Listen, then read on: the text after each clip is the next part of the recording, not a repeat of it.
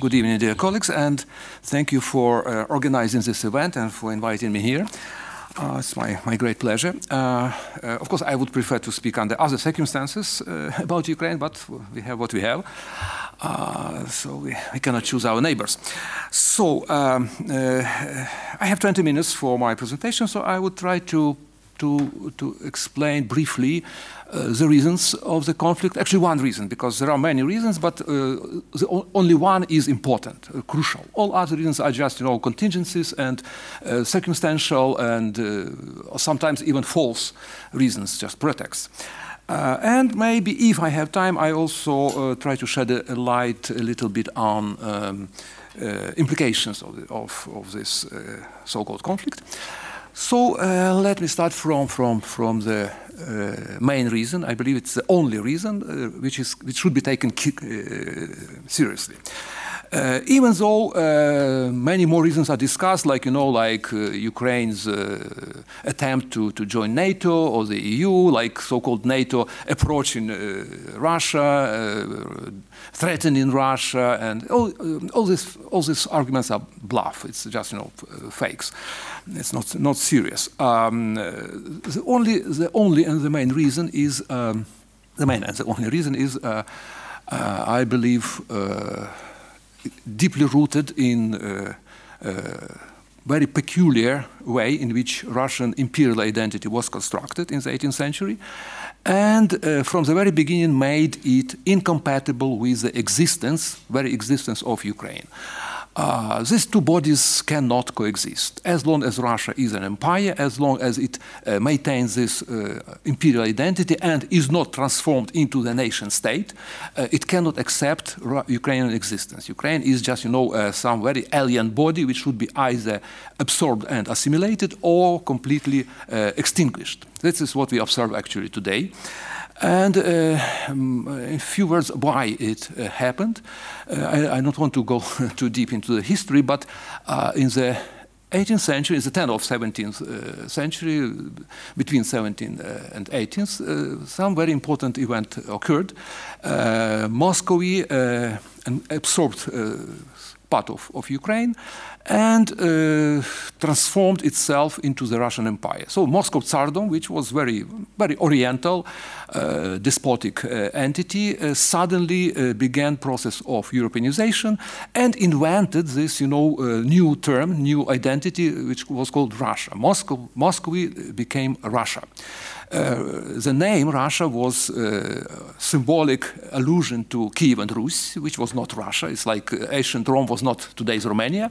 But nonetheless, this myth was developed largely by Ukrainian, Ukrainian clerics engaged by Peter the Great for this process of modernization of, of the Russian Empire, who actually invented this concept, who invented this continuity between Kiev and Moscow, which didn't exist uh, before. Uh, invented this for their just you know corporate reasons because they wanted wanted to, to enhance their symbolic importance within the empire. Uh, they, they represented the, the core uh, part of, of, the eventual empire. But nonetheless, uh, this myth was uh, very harmful for eventual existence of Ukrainians and Belarusians. many, nation, many nations have these invented traditions, you know, like you know, Gaul, Gaul tradition for France, or, or invented Romania, which was also, by the way, invented in the 18th century There was no Romania.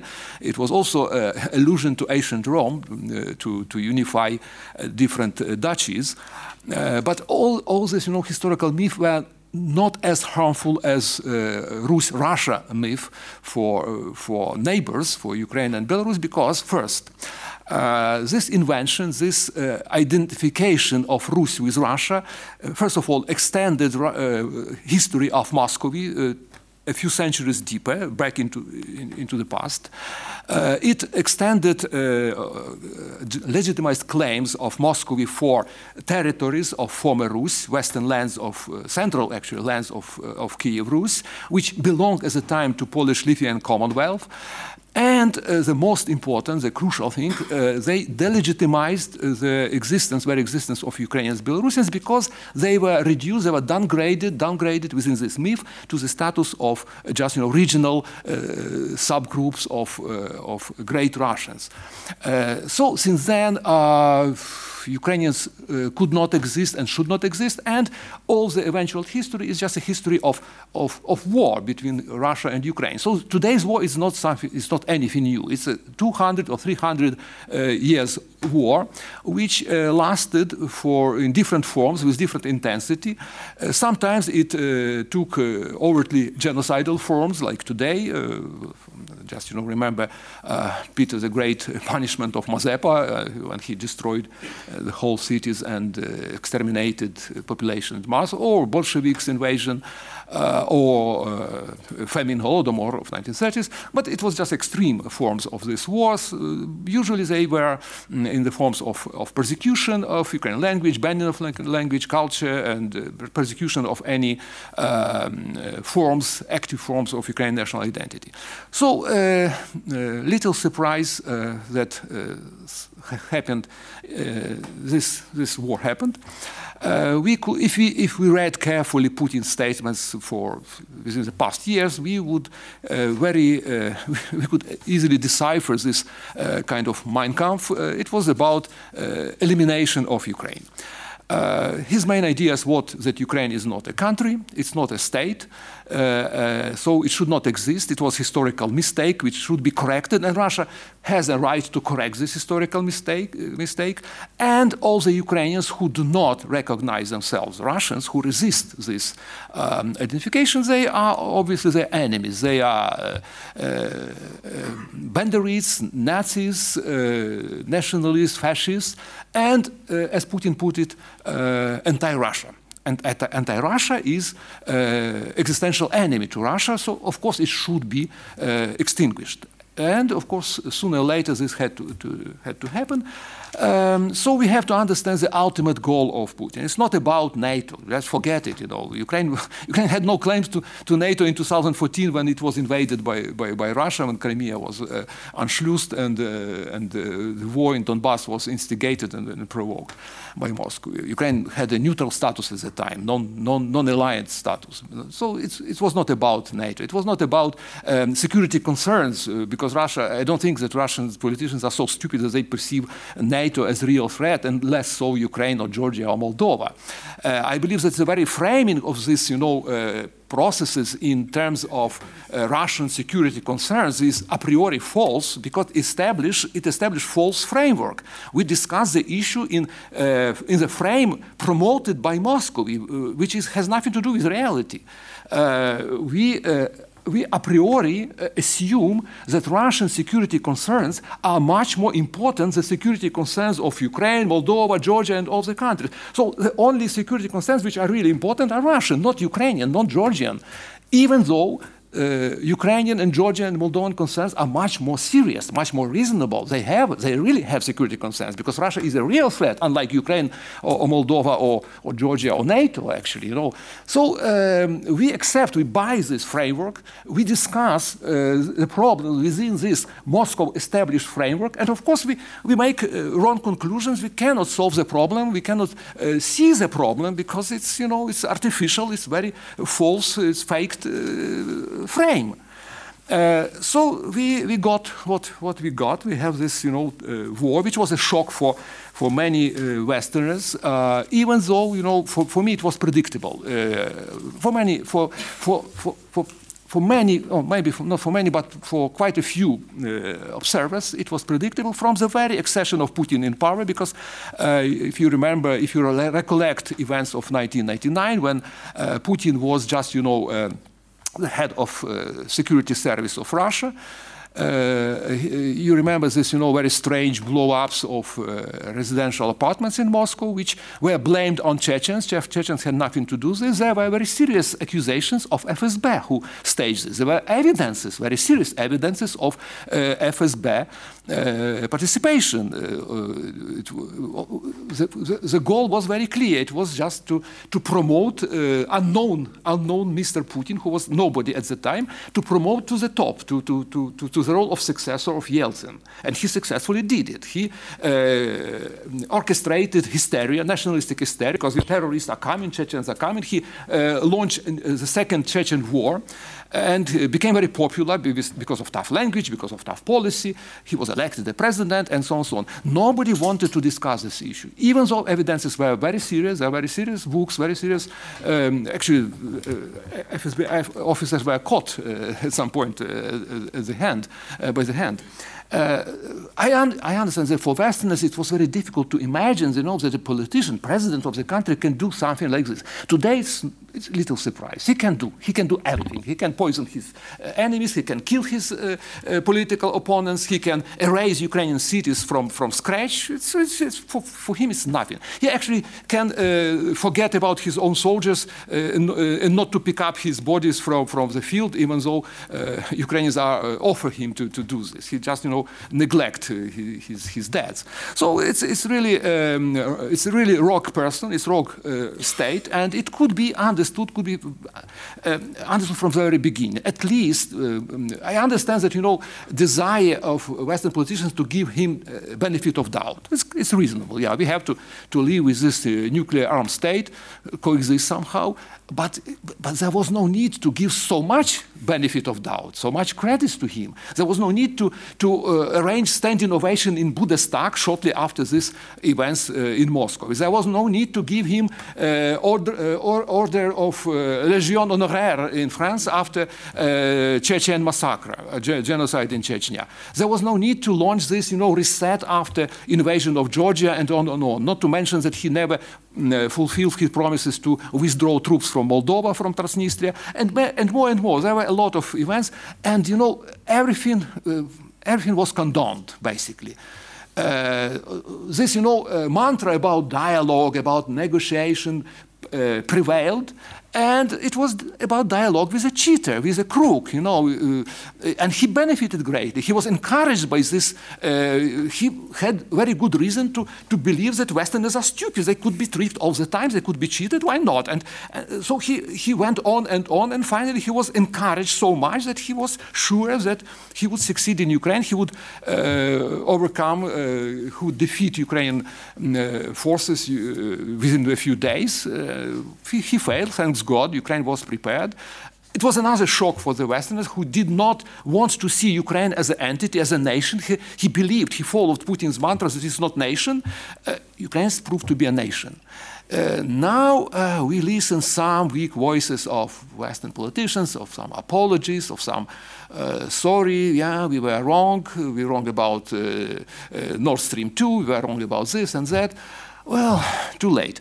Uh, so, uh, to sum up, I believe that, you know, uh, Western politicians, Western governments largely created themselves this monster. They created this Frankenstein monster and left him for us.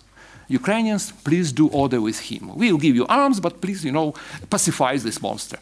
Okay, we'll try to do, but we can do this, but we, of course we need uh, more uh, arms and more, more serious arms. We cannot, we cannot defend our sky. We are defenseless against Russian airplanes, against Russian rockets, who terrorize our cities, our population every day. You know, and you know we cannot, we cannot shot them from from guns. It's it's, it's serious. It's very modern, uh, very uh, strong rockets.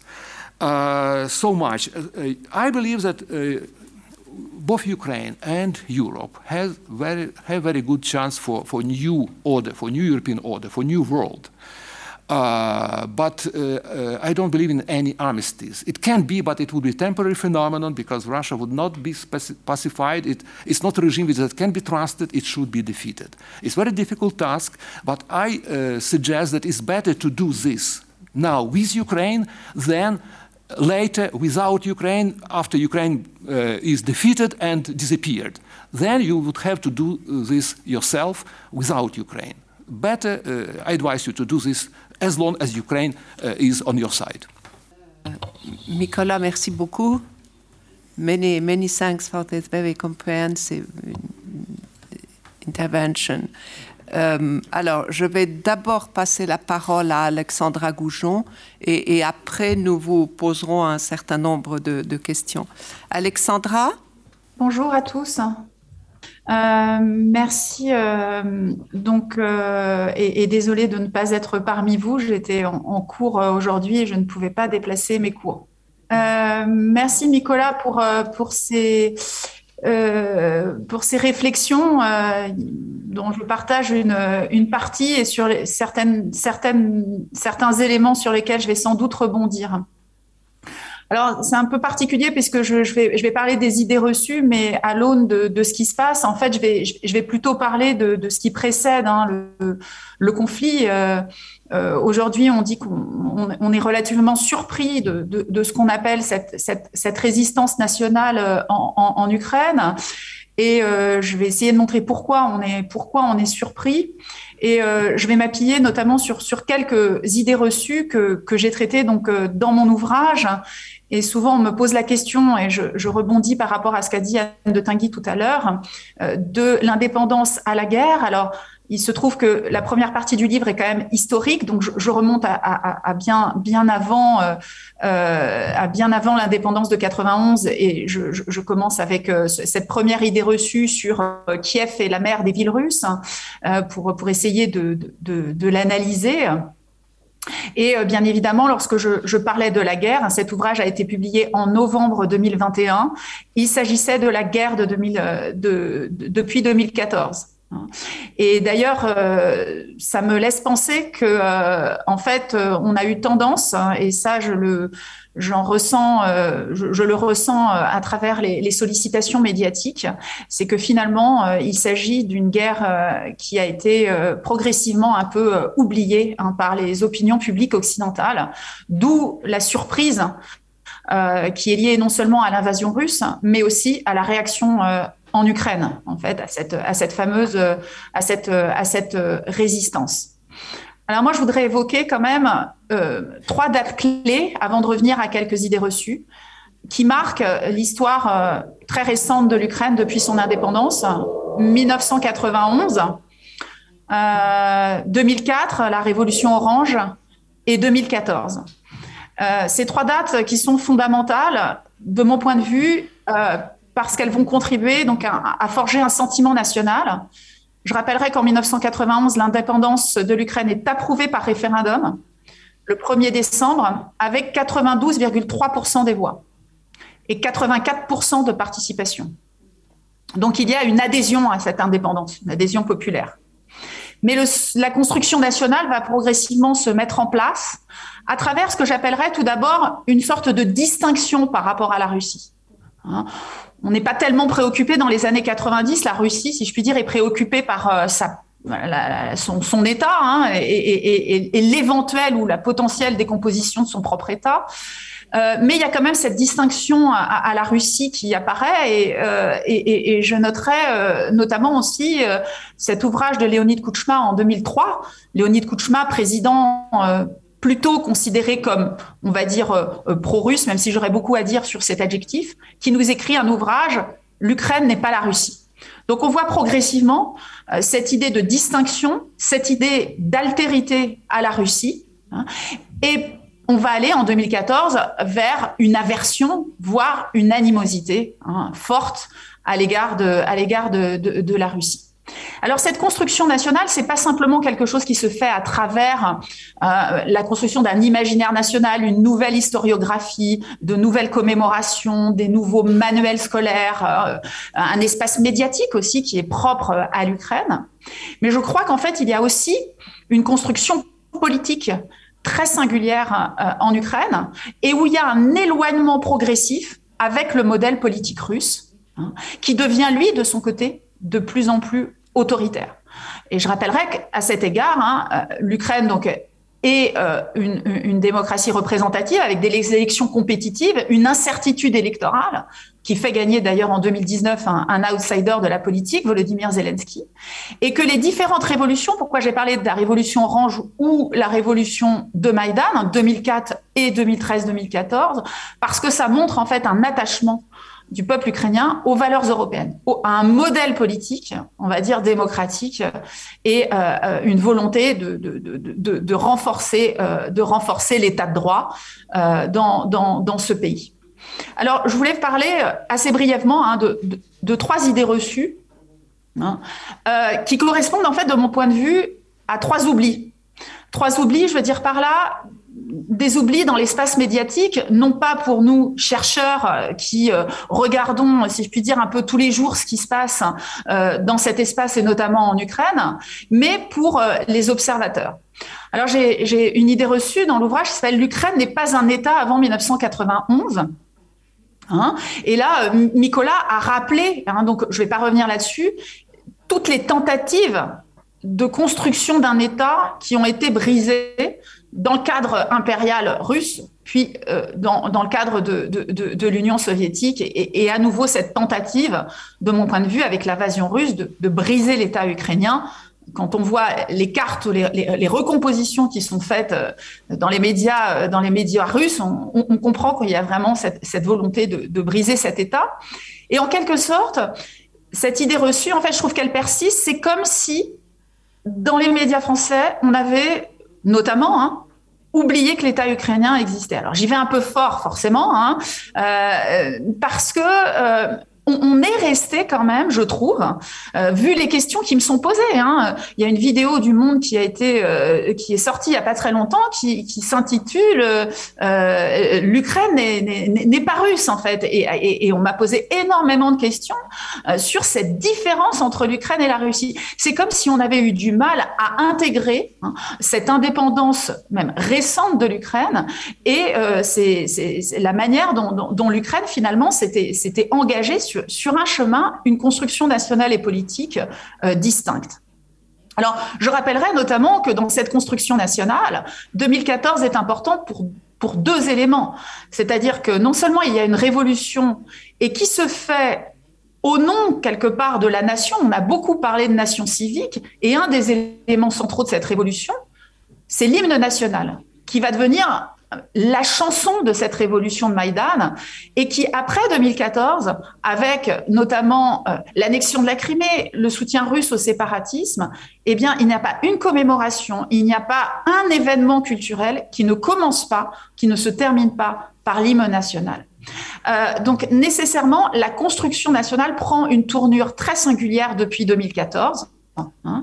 Euh, on peut évoquer les lois sur la décommunisation, mais aussi cette volonté euh, de, de, désoviétiser davantage, puisque ça avait déjà commencé, l'histoire ukrainienne et notamment, par exemple, l'histoire de la Seconde Guerre mondiale. Deuxième euh, élément, dans, mon ouvrage, je, je, parle de la société civile et notamment d'une idée reçue, alors à, l'inverse, qui est plutôt, j'allais dire, plus, plus positive, qui est la société civile est un État dans l'État. Et là, je, reviens effectivement à, 2014 et, là, un petit peu de la, même manière que je parlais d'État oublié, je me demande si euh, dans les médias français, on n'a pas oublié la société ukrainienne. C'est-à-dire, souvenez-vous, au moment de Maïdan, on parlait énormément de toutes les initiatives citoyennes hein, euh, qui, euh, qui, euh, existaient, hein, sur, notamment sur la place principale de Kiev, de cet engagement citoyen avec, je le rappelle, hein, sur Maïdan, notamment un service d'autodéfense, un service médical, une université populaire, enfin et euh, c'est comme si, euh, effectivement, aussi avec, la guerre, on, on, avait oublié cette société civile. Et cette société civile, en fait, elle a été transformée euh, aussi par la guerre. Euh, sur Maïdan, on considère qu'il y a à peu près euh, de personnes qui ont été impliquées dans le mouvement hein, de protestation, à peu près 20% des citoyens, beaucoup de citoyens euh, euh, ordinaires. Mais une fois qu'il y a eu l'annexion de la Crimée, le soutien et, et, le développement du séparatisme, en fait, beaucoup de personnes se sont ont prolongé leur engagement citoyen, à la fois dans l'aide humanitaire, mais un engagement aussi euh, dans la transformation, euh, dans la transformation euh, politique. Et moi, j'ai notamment travaillé sur le Donbass ukrainien. Hein. Je suis allée depuis 2015 dans la ville de Sloviansk, Kramatorsk, et j'ai essayé de voir la manière dont en fait se, construisait en fait à la fois ce, rapport, ce rapport à la nation, à la nation ukrainienne à travers de nombreuses commémorations, à la fois de, soldats, décédés, mais aussi de commémorations euh, nationales. Et pour voir aussi toutes les initiatives individuelles d'aide aux soldats, d'aide aux réfugiés, d'aide aux personnes qui, vivaient, qui vivent euh, notamment dans ce qu'on appelle la zone grise, donc cette zone qui est très proche de, la, ligne de, la ligne de contact. Et j'ai l'impression qu'en fait, cette, image d'une société mobilisée, euh, qui certes l'était de moins en moins, puisque le conflit était devenu un conflit de basse intensité, eh bien, s'est atténué alors qu'un certain nombre de chercheurs euh, qui travaillaient sur le terrain euh, ont, pu constater cette mobilisation citoyenne. On, a, tous, en tant que chercheurs, des exemples de personnes qui ont changé de vie en 2014. Euh, ils ont arrêté leur activité principale, ou du moins ils ont, pu en reprendre, une activité professionnelle, mais ont conservé à tout prix ce, cet engagement, de, cet engagement, cette mobilisation dans, dans l'entraide et, et la solidarité. Euh, dernière idée reçue, euh, c'est euh, une idée. Donc, je, parle du, conflit, du conflit à, l'est de l'Ukraine comme d'une guerre civile. Le conflit à l'est de l'Ukraine est une guerre civile. Alors ça, on sait très bien que c'est notamment l'argumentaire qui a été développé par, notamment donc par par la Russie. Hein. et ce que je, voulais aussi à travers cela, c'est montrer qu'en fait, c'est comme si, et c'est le sentiment que beaucoup de chercheurs de sur cette zone euh, ont aujourd'hui, c'est comme si la guerre dans les médias français avait été oubliée. Hein. C'est-à-dire que cette invasion russe euh, en Ukraine, c'est la, la deuxième invasion. Hein, la première date de 2014. Euh, mais pour, pour les médias français, il y a eu comme un, un oubli, en fait, aujourd'hui, de cette guerre qui dure depuis huit ans. Alors l'interprétation de la, guerre civile, euh, en fait, elle vient du fait que la Russie cherche à faire porter la responsabilité de la guerre, et ils l'ont fait même avant l'invasion, hein, à, l'Ukraine. C'est-à-dire l'Ukraine est, en quelque sorte responsable de son propre sort, de ce qui lui arrive. Hein.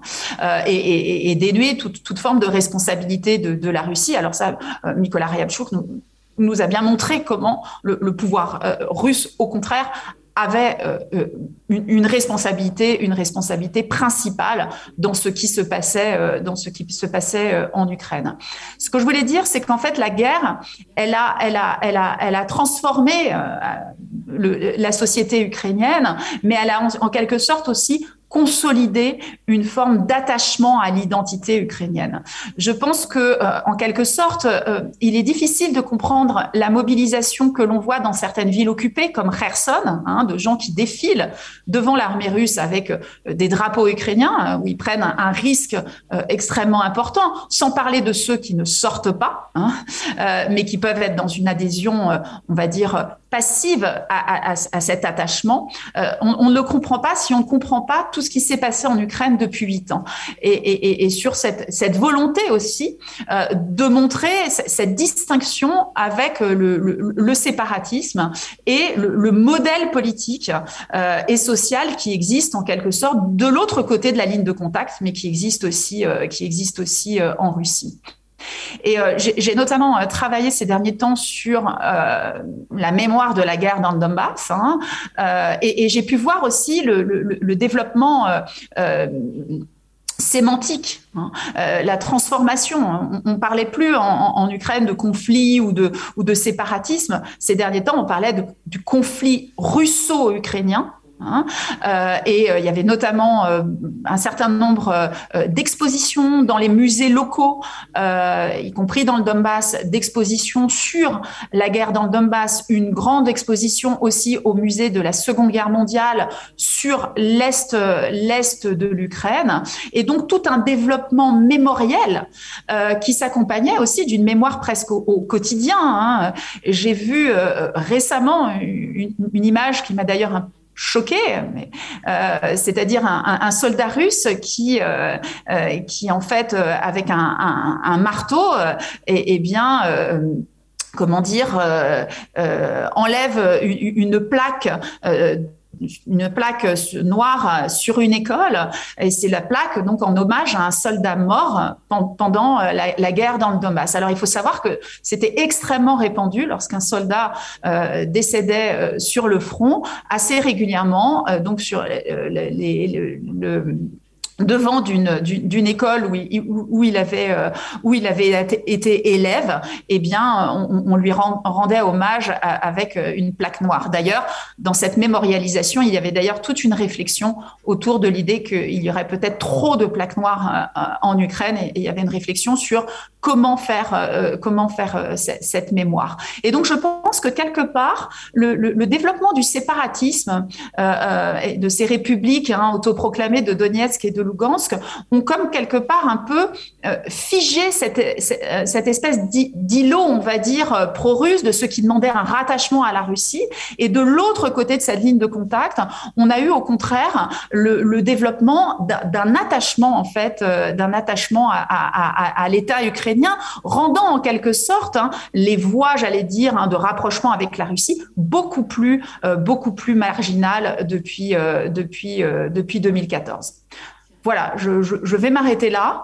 Euh, J'ai livré quelques, réflexions encore une fois, euh, dans, un contexte où, euh, l'analyse n'est pas, pas forcément toujours, facile, puisque nous, sommes donc face aussi à, une guerre qui, en, tant que, chercheur, en tant que chercheur, et moi je travaille depuis 25 ans sur l'Ukraine, bien sûr, suscite de nombreuses émotions.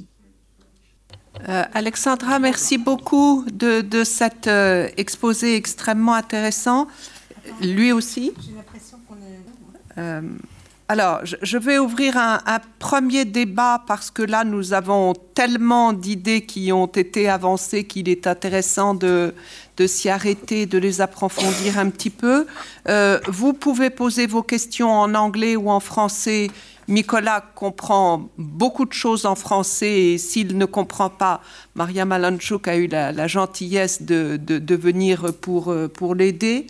Euh, les personnes qui sont sur Zoom, euh, s'il vous plaît, euh, posez vos questions euh, par, euh, écrit et Cathy Rousselet euh, va, nous les, va nous les relayer. So, if I may, I will begin with uh, two questions to Mykola, and maybe this will be the same for Alexandra. Um, Mykola, you said so many interesting things. But one of the most interesting that uh, you explained that Putin's, in Putin's view, there cannot be any Russia, any great Russia without Ukraine. And uh, you think that uh, Putin will not give up this uh, idea.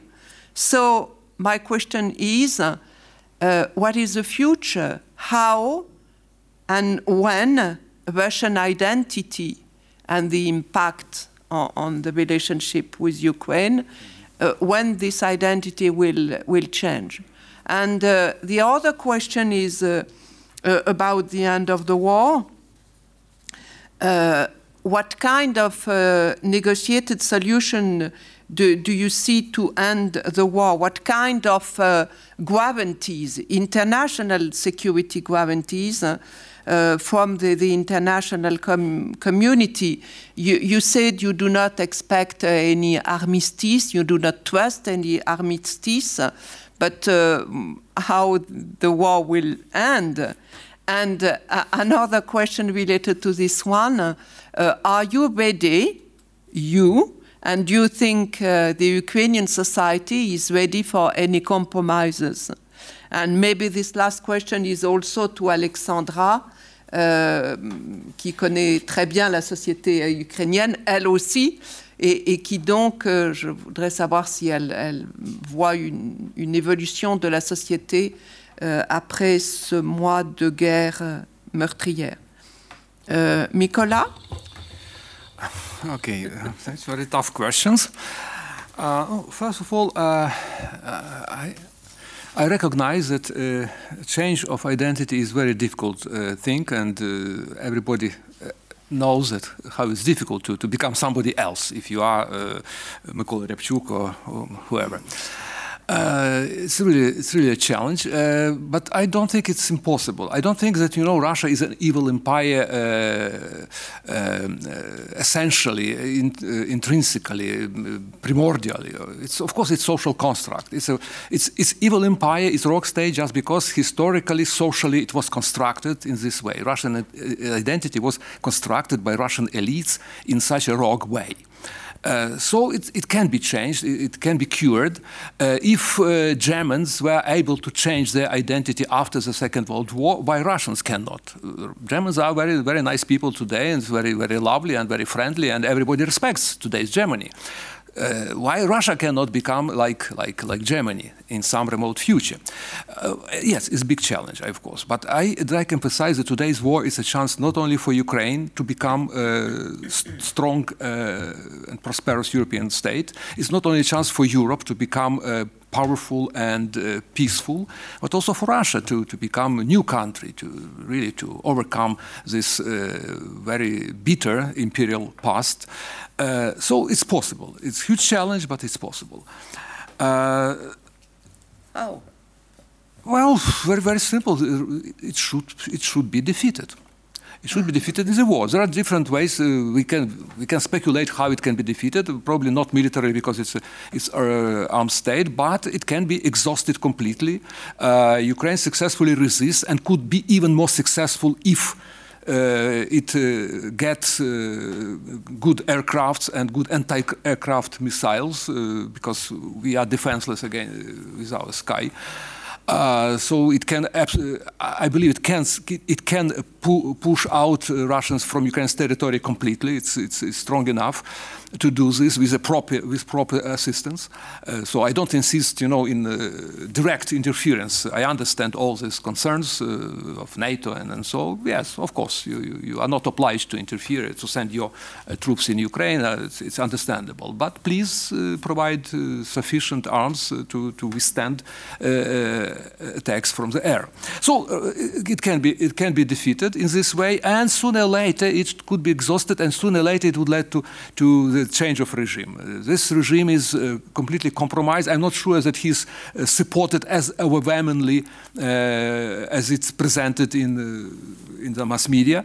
I'm not sure that uh, Russian uh, so-called elite is happy with uh, international isolation, but this isolation is not sufficient. It should be increased, increased, increased. So, you know, every day should result in new and new sanctions. ultimately, if this state does not capitulate, it should be completely isolated. It could be absolutely isolated, locked down, like black box.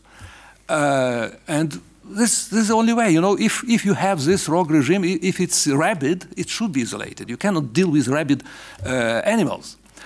Uh, so much. I emphasize that it's, it's chance for everybody, including for, for Russia. Uh, as to uh, peaceful solutions, yes, it's possible some, some sort of compromise, but it can be temporary. I don't believe in any viable uh, and feasible uh, agreement with Russia. We uh, signed a lot of agreements with Russia, starting from Helsinki Agreement when uh, Soviet Union, former Soviet Union recognized unavailability of, of European borders, and Ukraine signed a couple of agreements with Russia about friendship and blah blah. Ukraine signed Budapest Memorandum about you know giving up nuclear arms and some sort of security guarantees. Where are these security guarantees? What happened to these security guarantees? Who, who provides them now? Uh, Russia, who was uh, one of sign signature of, of, this agreement, uh, it provides us security guarantees. Russia signed the Budapest memorandum alongside with UK uh, and USA. Uh, so much about this. Uh, so we, we, have no, no reason to, to trust uh, any, any agreement with Russia is not worth of the paper uh, on, on, which it is written. So please, please be aware of this. And I, I believe that uh, Ukrainian politicians are aware of this. Of course, they pursue negotiations for, for many reasons, I believe, because uh, probably because it's uh, it's a chance. Well, maybe they believe in this chance, but very it's very slim chance to to achieve uh, anything. And even if they achieve some armistice, it's possible because Russia Russian army is increasingly exhausted and increasingly demoralized. So probably they would take some break. Uh, but it would be false break. It would be you know, another cheating, I, am sure. So we be careful with this. Um, so so much, and uh, I, and you ask me about compromise. I don't think that Ukrainians would accept any any compromise. uh, because they understand this, you know, character of, of uh, Russian regimes. They understand that it's unreliable and cannot be trusted. Uh, sociological surveys uh, prove that they are determined, most of them are determined to fight, to resist. Um, I believe they have no choice. They understand that it's, it's not matter of, you know, some uh, NATO or not NATO. They don't care about NATO, basically. NATO is of little help today. Um, it's about survival. It's about a nation. Either we uh, would exist as a nation, or we are occupied, assimilated, exterminated, and that's all. You know, Putin openly says about the final solution of, of Ukraine question. You remember this rhetoric? Who, who told about final solution of some question? You, you remember. Um, of course, Ukrainians, uh, there are many parallels today. Uh, uh, analysts are very smart and they often compare, you know, Putler, Hitler, and you know, final solution. Of course, it's not the same. Uh, Jews did not have a chance. They couldn't, they couldn't be uh, rescued. They, they, all of them had to be assimilated. All of them were considered wrong species. Ukrainians have this chance. Ukrainians, all the time, they are offered to become Russian. So they, some of them can be rescued. Some of them can survive, but they have to, to change their identity They have to recognize, yes, we are Russians, we are little Russians, but nonetheless, we are not Ukrainians anymore. Uh, in this case, they are, they are safe. They can be uh, even promoted, uh, and they were in Russian Empire, in the Soviet Union. Many of them were assimilated and quite successful in this way, but not all of them, and many of them not. And today, most of them, I would say, you know, 99% don't want to, to, to, to go this way. Uh, that's the problem. So, of course, what they have to do? Either, either perish or, or fight. You know, it's, uh, I don't see any, any solution. Uh, technically, of course, as I mentioned, they may be, maybe uh, don't care much about NATO because it's not really issue about it's uh, about Ukraine. Ukraine needs, you know, just you know security, and we cannot achieve this security um, with with Putin's Russia. That's obvious. Um, so I can imagine that you know uh, Ukrainian politicians would agree to, to at some point they would agree to to to accept neutral status for, for Ukraine. But it's not Russian goal, neutral status for, for, Ukraine. Russian goal is subjugation of Ukraine, subordination of Ukraine. It's not about neutrality. Ukraine was neutral in 2014, so what? Didn't help? No, of course. Um, uh, all this stupid talks about, you know, fascists in Ukraine and, and it's absolutely crazy. It's paranoia.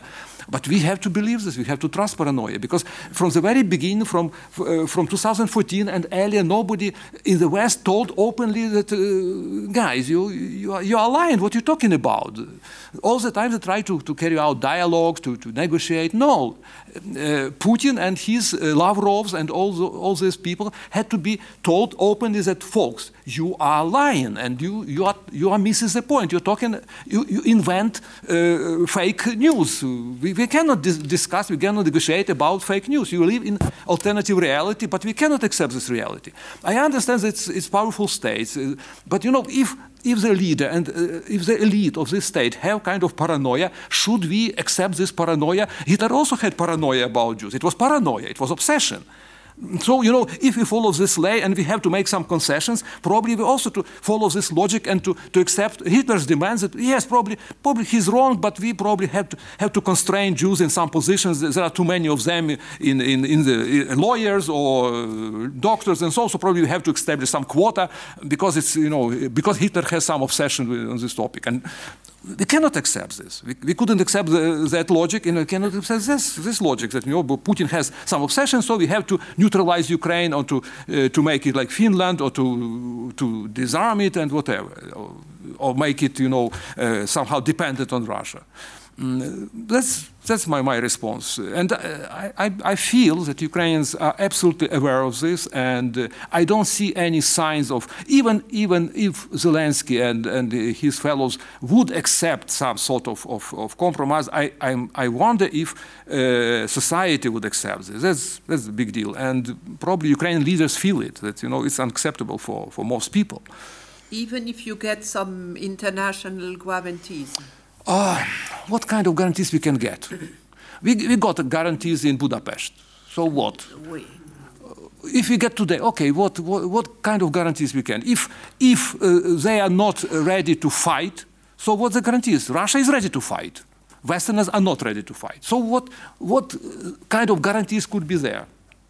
If uh, today uh, British Prime Minister told, yes, we, we can give guarantees, but uh, they cannot be tantamount to the fifth paragraph of uh, NATO uh, uh, treaty. So, so what if you, if you, if you are not ready to provide to, to, defend Ukraine? So how, how you how you implement these guarantees?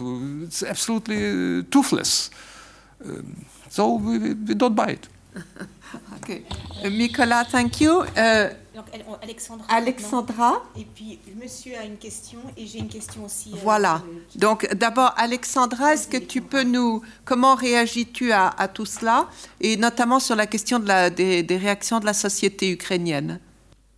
Je vais rebondir sur, euh, sur le dernier point de Nicolas. Je, je, suis, euh, je suis assez d'accord sur ce lien en fait entre, entre Zelensky, les dirigeants et la société.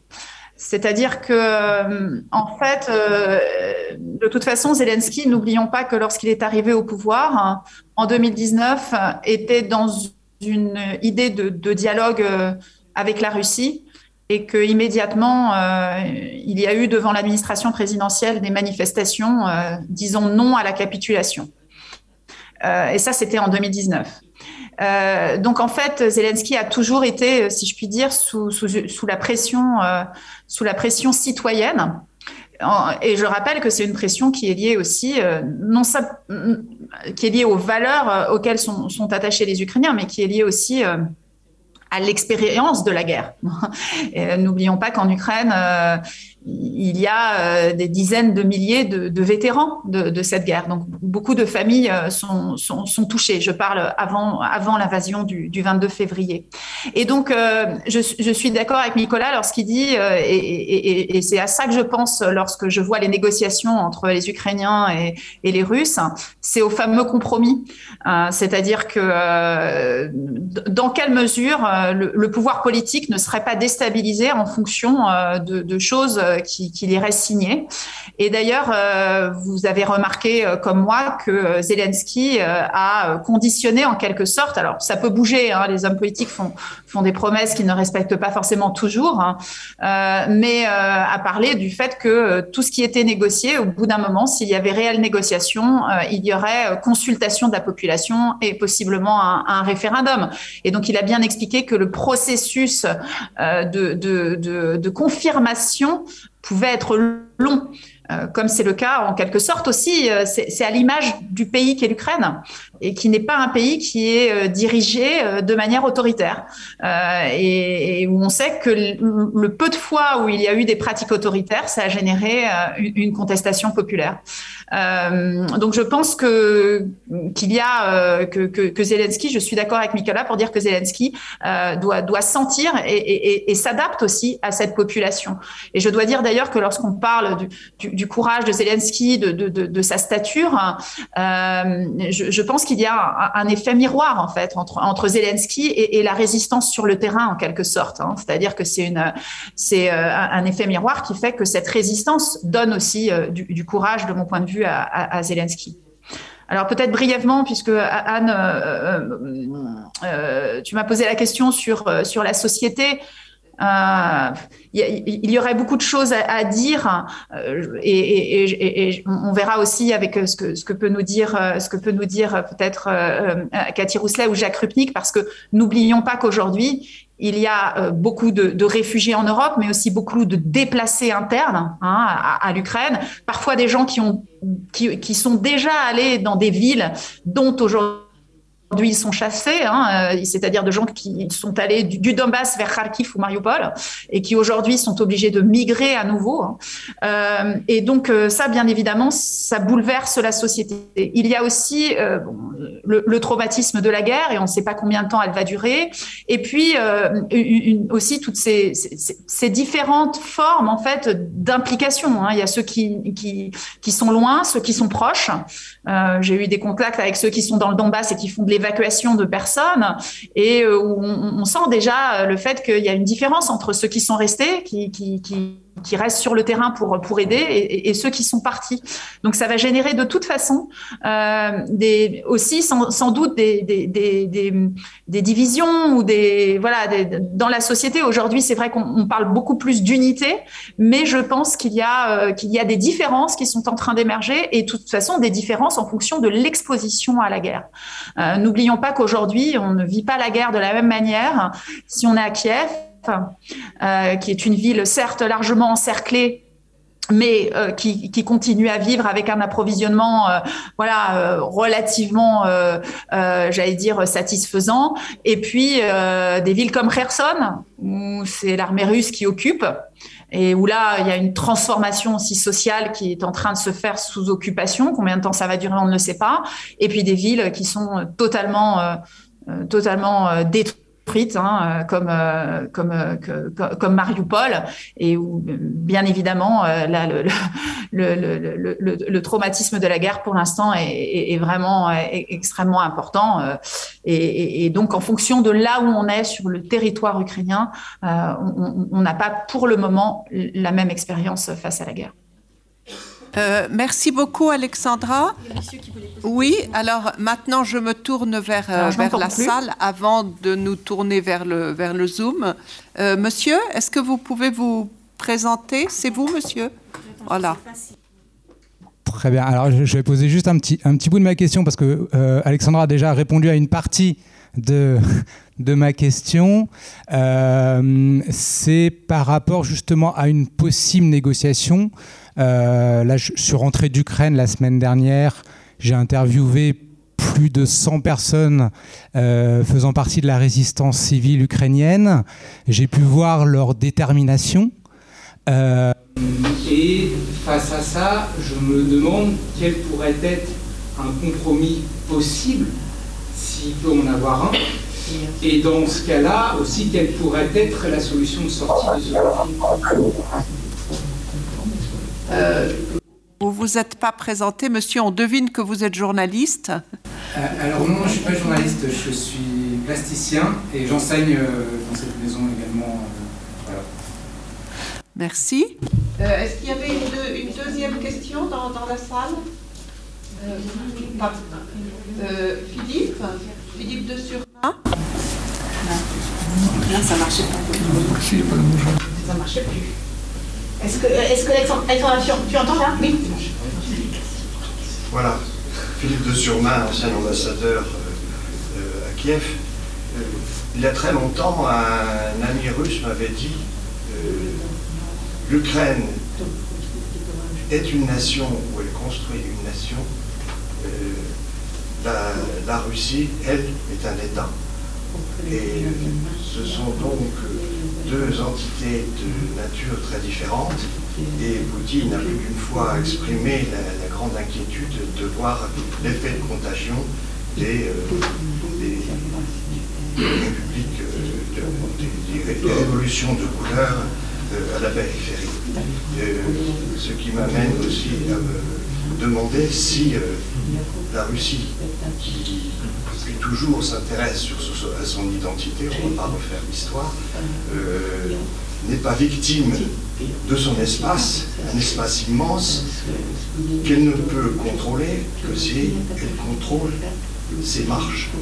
Et donc, si si importante à ses yeux, euh, c'est bien sûr pour cette raison idéologique qu'a réinventé Poutine, montre un étonnant historien, mais euh, c'est le fait aussi que pour, euh, pour le, pouvoir central, sans être très autoritaire, il lui est très difficile de contrôler cet immense espace qui en plus est plurinational. merci beaucoup, Nicolas. Thank you, uh, uh, Mr. Ambassador, for your for your very apt remarks. Uh, I fully agree that you know uh, Ukraine and Russia are absolutely different entities. Uh, unfortunately, Ukraine was in the shadow of Russia for many years, and most Western societies accepted this. You know, Russian uh, historical mythology. Um, mythology. It was officially taught at the universities. It became a kind of common wisdom, and only uh, after 1999 it, it, it, became questioned and be, became uh, undermined. But it's still still very powerful, and it's reproduced by popular culture, by mass media, and it's still alive in a academia, maybe not as powerful as it used to be, but all these formulas like Kievan Russia are uh, very stupid formulas, but I still used. I, I, I read them in many textbooks and so on. Uh, so I believe, you know, uh, in a way, uh, uh, scholars and journalists contribute to, to this false knowledge. Uh, they don't recognize that uh, until the 17th century, this, these nations had nothing to do with uh, absolutely. They knew very. the knowledge was very limited. Russia reached Pacific before it discovered Ukraine in the 17th century. It was Pacific state at the time. It was Asian state at the time. Ukraine was part of Polish-Lithuanian Commonwealth, which was European state, which had European political culture. And today, the main difference between Ukraine and Russia is political culture. It's absolutely different, different nations in terms terms of their understanding of what power is, how power should be constrained, uh, restricted, uh, elected, uh, and so on. And uh, yes, you, uh, are absolutely right. You, you, mm, uh, Ukrainians recognize their authorities, their presidents. We have we used to have already six presidents within 30 years. so what? We, we can disagree. And I believe that you know these negotiations between Russia and Ukraine reveal another pro problem that Russians simply don't understand that you know Ukrainian Zelensky or whoever they cannot make decisions themselves. They have yes they have to uh, to carry out referendum and results of the referendum cannot be predicted. Mm, they have to pass uh, laws through parliament. So for for, for, for, for Putin for Muscovites it's absolutely strange thing. Huh? What kind what kind of society? They don't have societies. They they have rubber stampers in, in the parliament and uh, that's all. Mm, uh, this you know this resembles me very, very funny 17th um, century story when Ukraine uh, Cossacks, after the, not very successful rebellion against uh, the Poles, the, uh, the Catholics, they decided to accept suzerainty of, of Russian Tsar under condition of huge autonomy and so on. And they had to, to give an oath to, to Russian Tsar. Of course, they gave an oath to Russian Tsar because it was part of ritual of the time. But they, they demanded also the oath from Russian Tsar to the Cossack because also in, in Polish-Lithuanian Commonwealth, it was mutual obligations, both of subjects and of the rulers. They, it was contractual relations. It was typical European relations between subjects and, and rulers. Uh, both sides had some obligations and had uh, Russian Tsar and Russian uh, elite did not understand what he's talking about. Ra uh, Tsar is, you know, God's uh, uh God's representative. He cannot give oath to anybody. You know, he's not responsible to, to subjects. He cannot uh, give any any obligations. He can give some privileges and take take away some privileges. So it was from the very beginning. It was conflictual situation. This misunderstanding was was at the very beginning, at the very beginning of relations, Russian-Ukrainian relations, and it lasted, lasted, lasted until today. We, we, see the same misunderstandings. They absolutely represent different, different worlds, different political cultures, and they don't understand each other. They have different um, ideas about what, what is politics, what is society, what is the state, and, and so on. Um, so, of course, of course, Ukrainians have very little appetite to belong to this, uh, to this empire, to, to live uh, with this, uh, alongside this empire, because it's absolutely incompatible with Ukraine. Ukraine is uh, maybe not full-fledged, maybe not mature, but it's democracy democracy, a country with, with free, free press, free media, elections, uh, meetings, uh, assemblies, and whatever. You know, something impossible, unimaginable in today's Russia, which is becomes increasingly totalitarian. How can you combine this state? How they can coexist? So yeah, you, you, you, touched very sensitive, very important issue, uh, and I'd like to emphasize that its main difference is not about you know language, culture, religion. It's a secondary thing. It's the 19th century things today. We live in 21st century. We we built, we created political nation in Ukraine. Ukrainian nation is like French nation. We we don't care about ethnicity, about language, and so well, it's important, but it's private issue. It's personal issue. People are Ukrainians are different, but all of them are Ukrainians. They are politically Ukrainians, and today they prove it. You know, either uh, Jews or Tatars or uh, Russians, ethnic Russians, they're Ukrainians politically, and they fight. That's that's main uh, main revelation of the the past years. That you know, uh, Westerners did not want to notice. They discussed about this Ukraine's divides. Yes, yes, there are a lot of divides. Ukraine uh, was historically formed, uh, patched from different territories, a different historical experience. Ukrainians are very different, very different, and they quarrel and they uh, uh, fight sometimes with each other, not not militarily, but they quarrel. It's, it's quite natural. But all of them are Ukrainians, and in the in, in the situation of danger, of external danger, they are consolidated, they are mobilized because the underlying uh, Ukrainian patriotism is alive and well. It was local patriotism which was um, catalyzed and uh, mobilized and grew up into the national patriotism. And today, all of them are Ukrainians. You can see it. You just, you know, switch on TV or news. Euh, merci beaucoup. Euh, Alexandra, est-ce que tu veux répondre à la question sur la sortie de crise? Euh, oui, je, je, veux, je veux d'abord dire que je suis, je suis, euh, je suis en, entièrement d'accord avec ce que vient de dire euh, Nicolas sur, sur cette histoire de, de nations euh, de nation politiques. Et c'est pour ça qu'il est important de rappeler justement ces événements révolutionnaires qui ont euh, contribué à, forger en fait euh, cette cette nation politique et y compris j'allais dire à travers à travers à travers la guerre. Alors juste pour répondre donc juste sur Philippe de Surmain disait est-ce que la Russie est victime de son moi, je crois aussi, et ça rejoint ce que disait Nicolas tout à l'heure, elle est victime d'une idéologie impériale, en fait. Elle est victime de cet impérialisme. Euh, effectivement, on a l'impression d'avoir changé de siècle euh, avec Vladimir Poutine. On a l'impression d'être euh, davantage dans le 19e que dans le, que dans, dans le 21e. Euh, la sortie de crise, c'était pas comme ça que c'était annoncé, c'était l'idée des compromis. Euh, ça, se rejoint bien sûr. Hein. Je fais cette distinction qui est purement sémantique. Moi, je crois que c'est très, enfin, c'est très compliqué. Je crois que les, voilà, on, connaît très peu de choses sur les négociations, et ce que je constate, c'est qu'en fait, cette idée de sortie de crise, j'ai l'impression que, euh, comment dire, c'est comme si euh, euh, à l'Ouest, c'est-à-dire dans les pays qui ne sont pas engagés dans cette guerre, euh, il y a cette idée de, sans arrêt saisir le, fameux moment où, quelque chose se serait débloqué, où il y aurait eu un compromis. Et c'est ce qui s'est passé hier. Hein. Hier, voilà, des sollicitations médiatiques sur le fameux compromis. Et ce matin, en fait, on a déjà des, annonces divergentes du côté russe hein, qui disent que c'est pas prometteur. Et donc, ces négociations, je pense qu'elles font aussi partie euh, de cette stratégie, euh, de cette stratégie russe. Euh, mais bien évidemment, il faut les. C'est normal qu'il y ait une délégation ukrainienne et qu'il y ait que, que l'Ukraine montre, et c'est ce qu'elle montre depuis le début, que ce n'est pas un État agresseur, qu'elle est agressée et qu'elle cherche à discuter. Mais elle cherche à discuter en préservant deux choses. Et ça, Zelensky l'a rappelé, et c'est pour ça que ça va être très compliqué. Je ne vois pas les compromis. C'est la souveraineté nationale et l'intégrité territoriale. Et je rappellerai que c'est une chose d'ailleurs qui a sans doute beaucoup, euh, beaucoup agacé euh, la Russie, que, que, Zelensky, notamment euh, donc, a, a, beaucoup œuvré sur, sur la question du Donbass, mais qu'au moment du 30e anniversaire de l'indépendance fin août 2021, il a lancé euh, cette fameuse plateforme pour la désoccupation de la Crimée. Alors effectivement, ici ou là, on entend des rumeurs sur euh, la Crimée, le, Donbass, et, etc.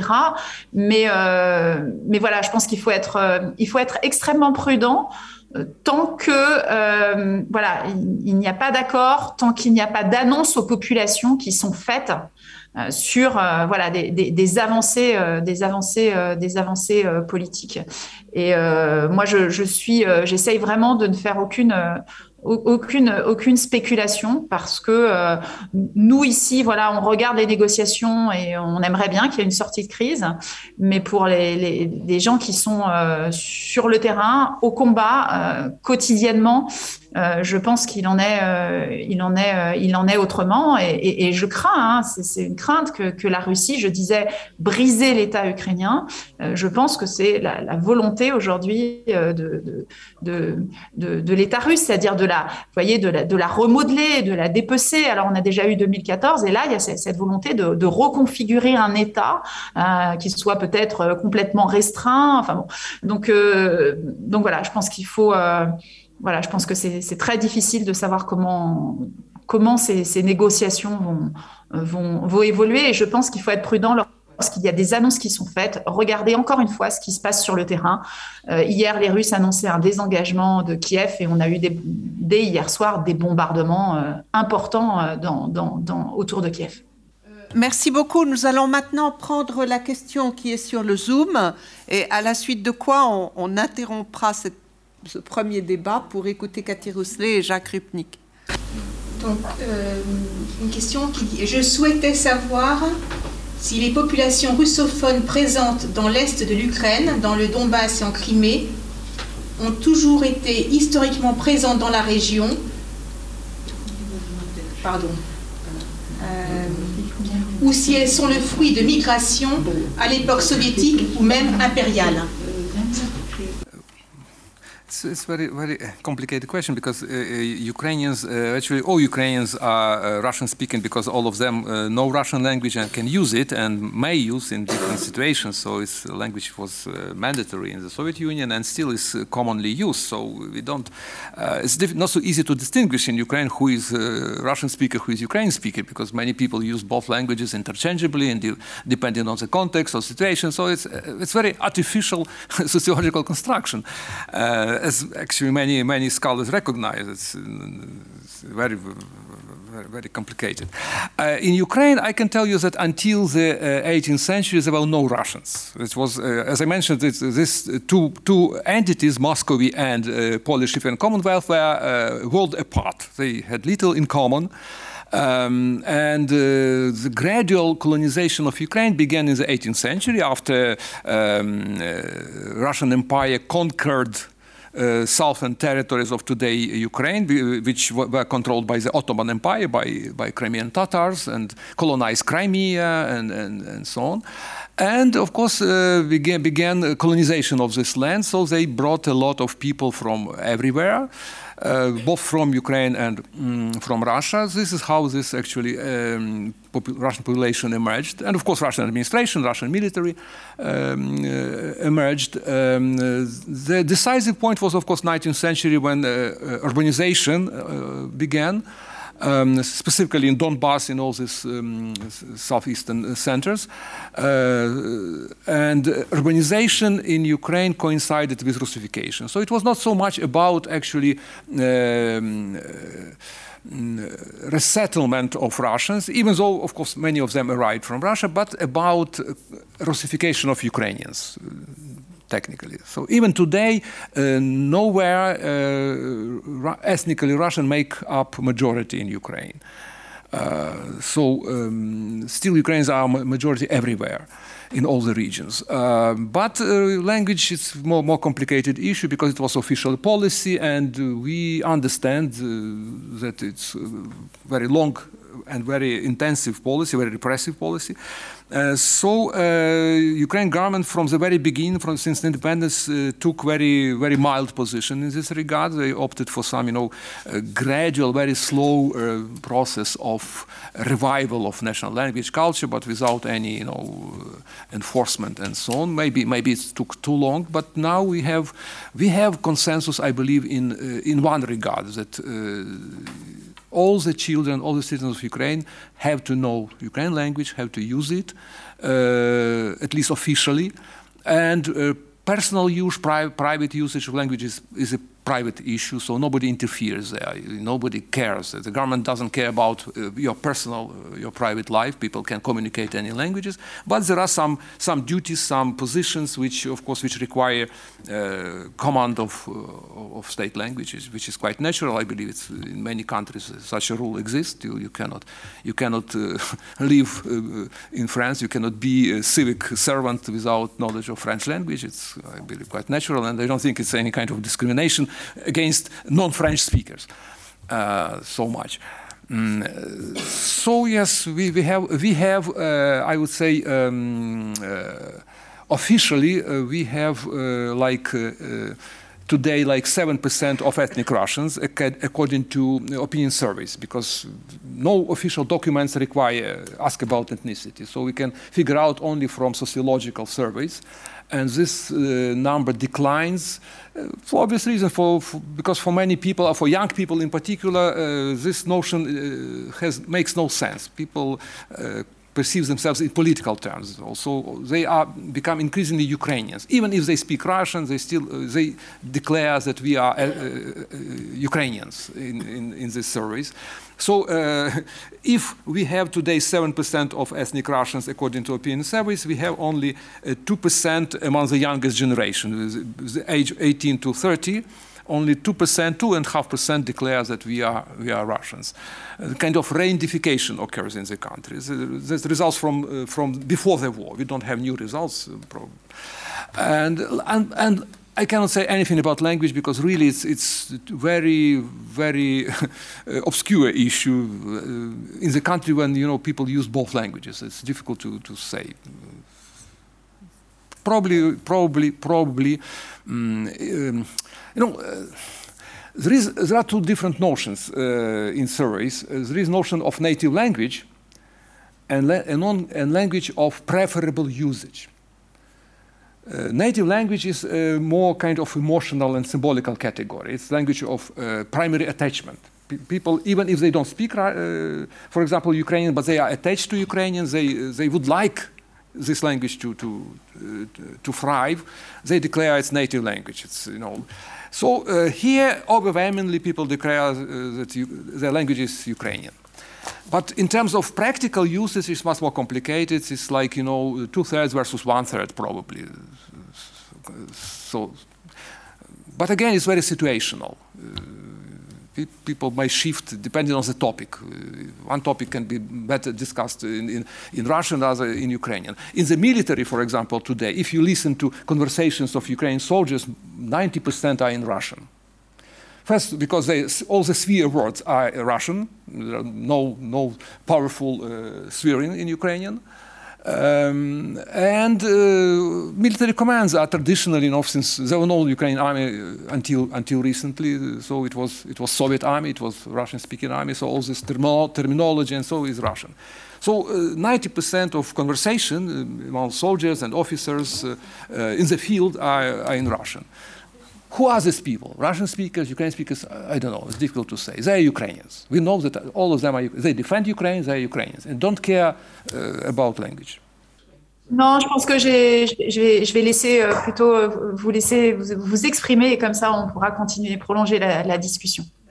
Euh, merci beaucoup. Donc euh, maintenant, euh, c'est au tour de, de Cathy Rousselet euh, et qui va donc intervenir sur les, les églises orthodoxes dans la guerre. Je vais euh, commencer avec, euh, en vous parlant du positionnement euh, du patriarche Kirill de Moscou, qui a choqué plus d'un observateur. Le discours du patriarche, le, le, 24 février, appelait à ne pas faire de victimes civiles en Ukraine. Mais le 27, ce discours était marqué par une rhétorique anti-occidentale qui désignait les forces du mal qui ont toujours combattu je cite, l'unité de la Russie et de l'Église russe.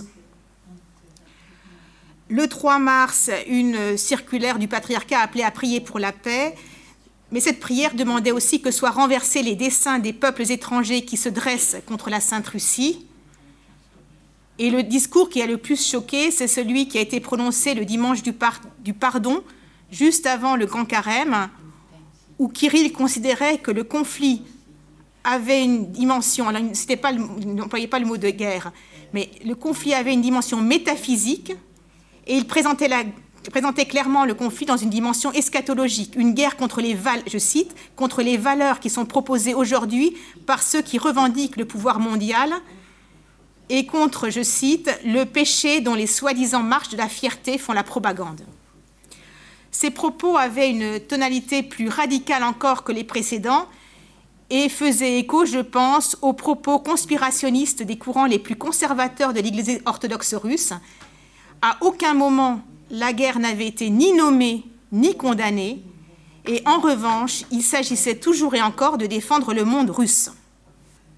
je, soulignerai d'abord les intérêts convergents en de Vladimir Poutine et des deux patriarches successifs, Alexis II jusqu'en 2008, jusqu'à sa mort en 2008, puis, euh, puis Kirill qui a été élu euh, début 2009. Vladimir Poutine, ça a été déjà très amplement dit, euh, a toujours voulu garder le contrôle de ce qu'il appelle, ce qu'il appelait l'étranger proche de la Russie, étranger proche dont fait partie l'Ukraine. Et les deux patriarches ont, eux, cherché à garder, voire à étendre, le territoire canonique de leur Église, territoire canonique qui avait été ébranlé par l'effondrement de l'Union soviétique et l'émergence des nouveaux États-nations, dont, l'Ukraine. Et c'est bien la raison pour laquelle l'Église orthodoxe russe insiste depuis 1991 sur l'unité au-delà des frontières politiques des chrétiens orthodoxes issus de la Russie. Et ce qu'il faut bien voir, c'est que Kirill n'a eu de cesse de vouloir accroître la puissance de son Église, puissance, puissance économique aussi de son Église, et on peut dire que celle-ci était largement devenue une Église globale avant la guerre. Et ce que l'on peut dire aussi, c'est qu'avec la guerre et avec son positionnement, il a sans doute beaucoup perdu. Alors, l'indépendance euh, politique de l'Ukraine a conduit à la quête d'indépendance religieuse et Kirill s'est battu et se bat encore contre l'indépendance religieuse. Je vais reprendre très rapidement euh, ce qui s'est passé depuis euh, le début des années 90. Alors, à côté de l'Église orthodoxe, alors oui, il faut, excusez-moi, apparemment, il faut que vous coupiez le micro parce qu'on on entend votre traduction. Bon, alors donc je, continue. Je continue. Euh, donc l'indépendance politique de l'Ukraine a conduit à la quête d'indépendance religieuse et Kirill s'est toujours battu et se bat encore contre cette indépendance religieuse. À côté de, de l'Église orthodoxe ukrainienne qui dépend de Moscou, se sont développées depuis le début des années 90 d'autres églises qui se sont proclamées autocéphales et des églises ailleurs qui existaient, qui, étaient, qui se proclamaient autocéphales et qui étaient en émigration et qui sont, qui, qui sont, euh, qui, sont revenus en, en, Ukraine. Et une partie de l'Église orthodoxe ukrainienne, une partie du clergé de l'Église orthodoxe ukrainienne, n'a cessé, de demander au patriarche de Moscou de lui accorder l'autocéphalie, ce, ce, que, ce, que, le patriarche n'a jamais euh, accordé. Et à l'automne 2018 a finalement été créée une église orthodoxe d'Ukraine, soutenue par le président ukrainien de l'époque, Petro Poroshenko, qui a reçu le statut d'autocéphalie par le patriarcat de Constantinople, donc pas Moscou, hein, le patriarcat de Constantinople, début janvier 2019. Et ce rattachement à Constantinople a été rendu possible par la révocation de la validité d'une lettre synodale de 1686 qui rattachait de façon temporaire l'église de Kiev au patriarcat de Moscou et j'insiste bien sur le fait que c'était que, voilà que, euh, cette, cette, euh, ceci était, enfin, il était rattaché de façon temporaire. Donc, ce, conflit religieux a provoqué des bouleversements majeurs au sein de la communion des églises orthodoxes, les unes se plaçant du côté de Moscou, les autres suivant Constantinople. Bien évidemment, la nouvelle Église orthodoxe d'Ukraine, menée par le métropolite Épiphane, a vu le nombre des fidèles augmenter au détriment de l'Église orthodoxe ukrainienne dépendant de Moscou, dirigée par le métropolite Onufre depuis 2014. D'après le, centre Rozumkov, mais peut-être que voilà, M. Kravchuk a, d'autres euh, informations, 24% des Ukrainiens appartiennent à l'Église orthodoxe d'Ukraine, contre 13% à l'Église orthodoxe ukrainienne dépendant de, de Moscou. Or, et c'est ça qui est intéressant, c'est là qu'on voit qu'en fait, il y a vraiment une dimension religieuse, qu'on a rajouté une dimension religieuse à, ce, à, cette, cette, à, guerre. Ce que la Russie appelle un schisme est considéré comme partie intégrante du conflit politique. Et donc, en sens-là, vraiment, le, le religieux est pleinement au cœur du conflit. Dans son allocution du 21 février, Vladimir Poutine a mentionné parmi les griefs contre l'État ukrainien le soutien que celui-ci aurait apporté au schisme, hein, puisqu'ils emploient ce terme de schisme, qui divise désormais le peuple ukrainien, l'orthodoxie ukrainienne. Et il a évoqué les discriminations que subirait aujourd'hui l'Église orthodoxe ukrainienne. Et là, on peut dire quelque part que Vladimir Poutine, Sergei Lavrov, ministre des Affaires étrangères, et le patriarche Kirill se retrouvent dans une même accusation d'ingérence des États-Unis.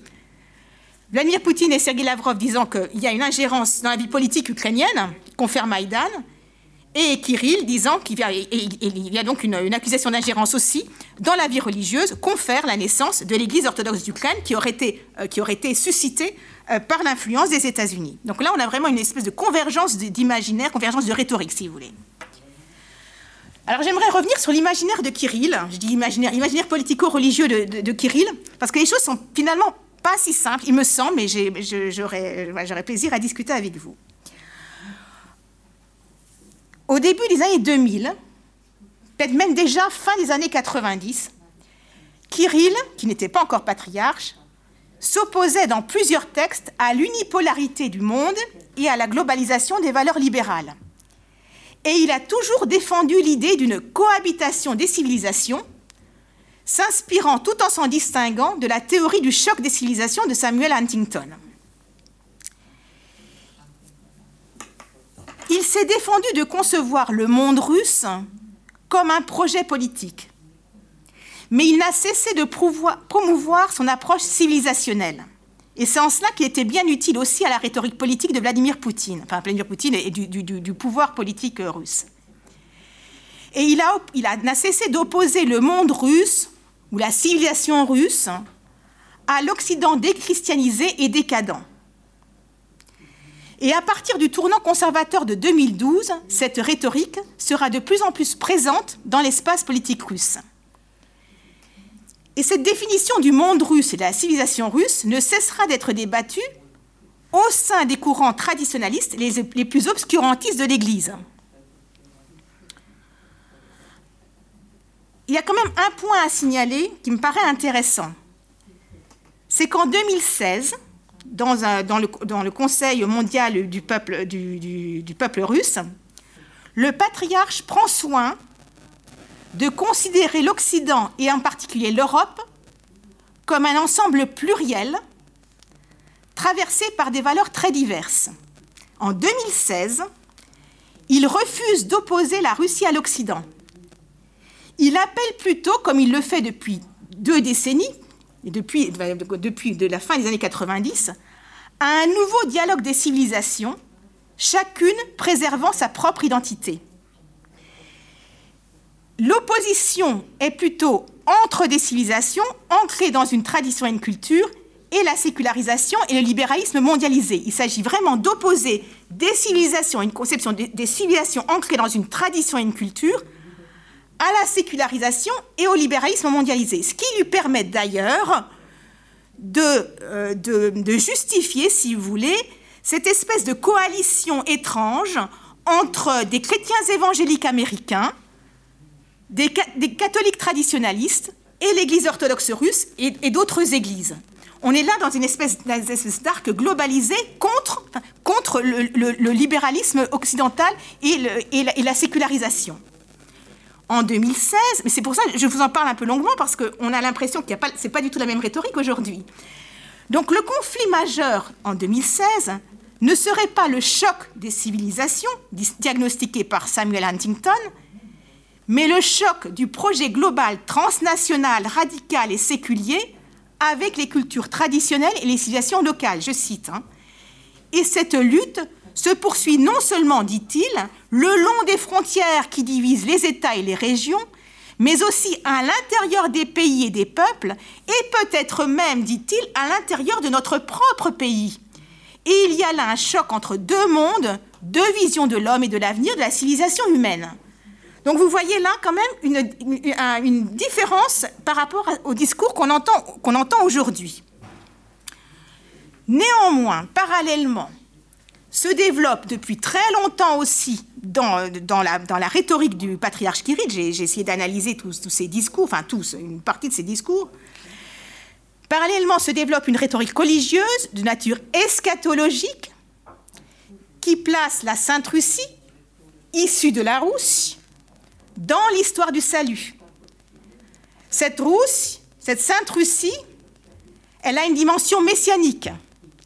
Et en 2009, Kirill évoquait le peuple russe comme porteur de Dieu, baptisé à Kiev, nourri par la tradition d'une multitude de saints, un style de vie et des valeurs spirituelles. Cette idée d'un peuple porteur de Dieu remonte au moins au XIXe siècle. Je signalerai, je par ailleurs que dans certains textes, il y a de, de 2010, fin des années 2010, il y a une confusion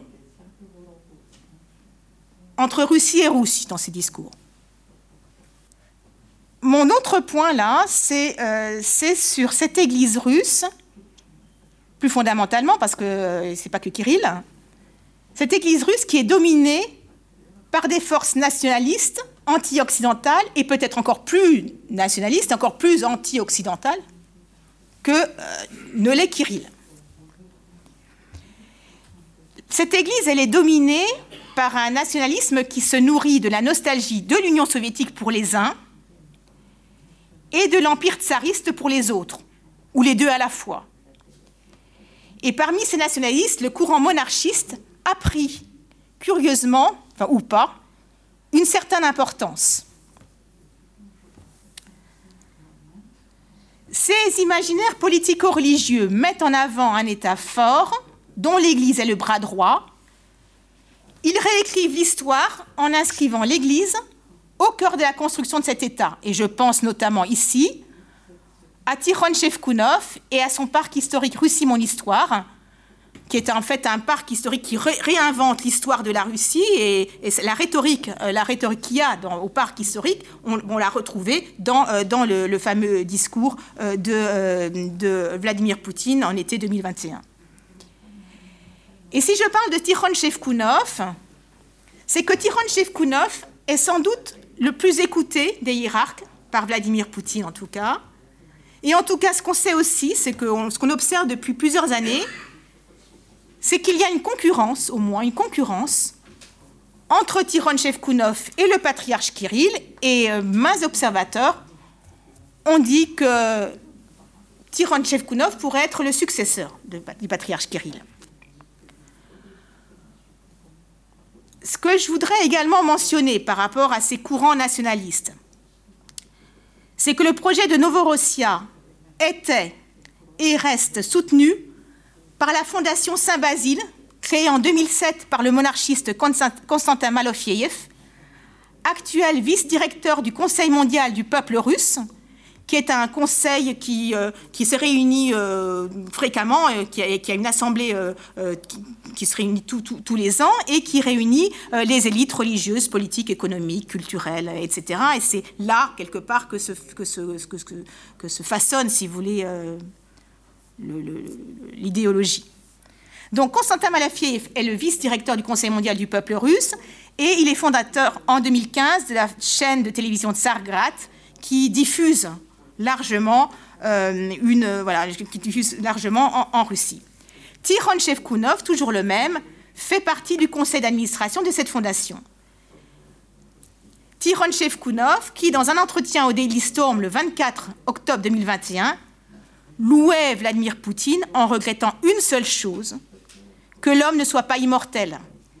Et il affirmait que l'autocratie était naturelle pour la Russie et que le peuple russe ne serait capable que de construire une monarchie. Cette Église russe, elle est également traversée par des courants fondamentalistes dont on a, pu observer l'opposition au numéro d'immatriculation fiscale, au passeport biométrique ou au vaccin, et qui sont viscéralement opposés au nouvel ordre mondial, à l'Occident comparé à l'Antéchrist.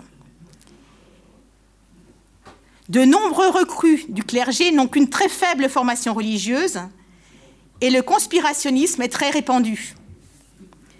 Beaucoup sont ceux qui soutiennent, et depuis fort longtemps, l'idée d'une guerre.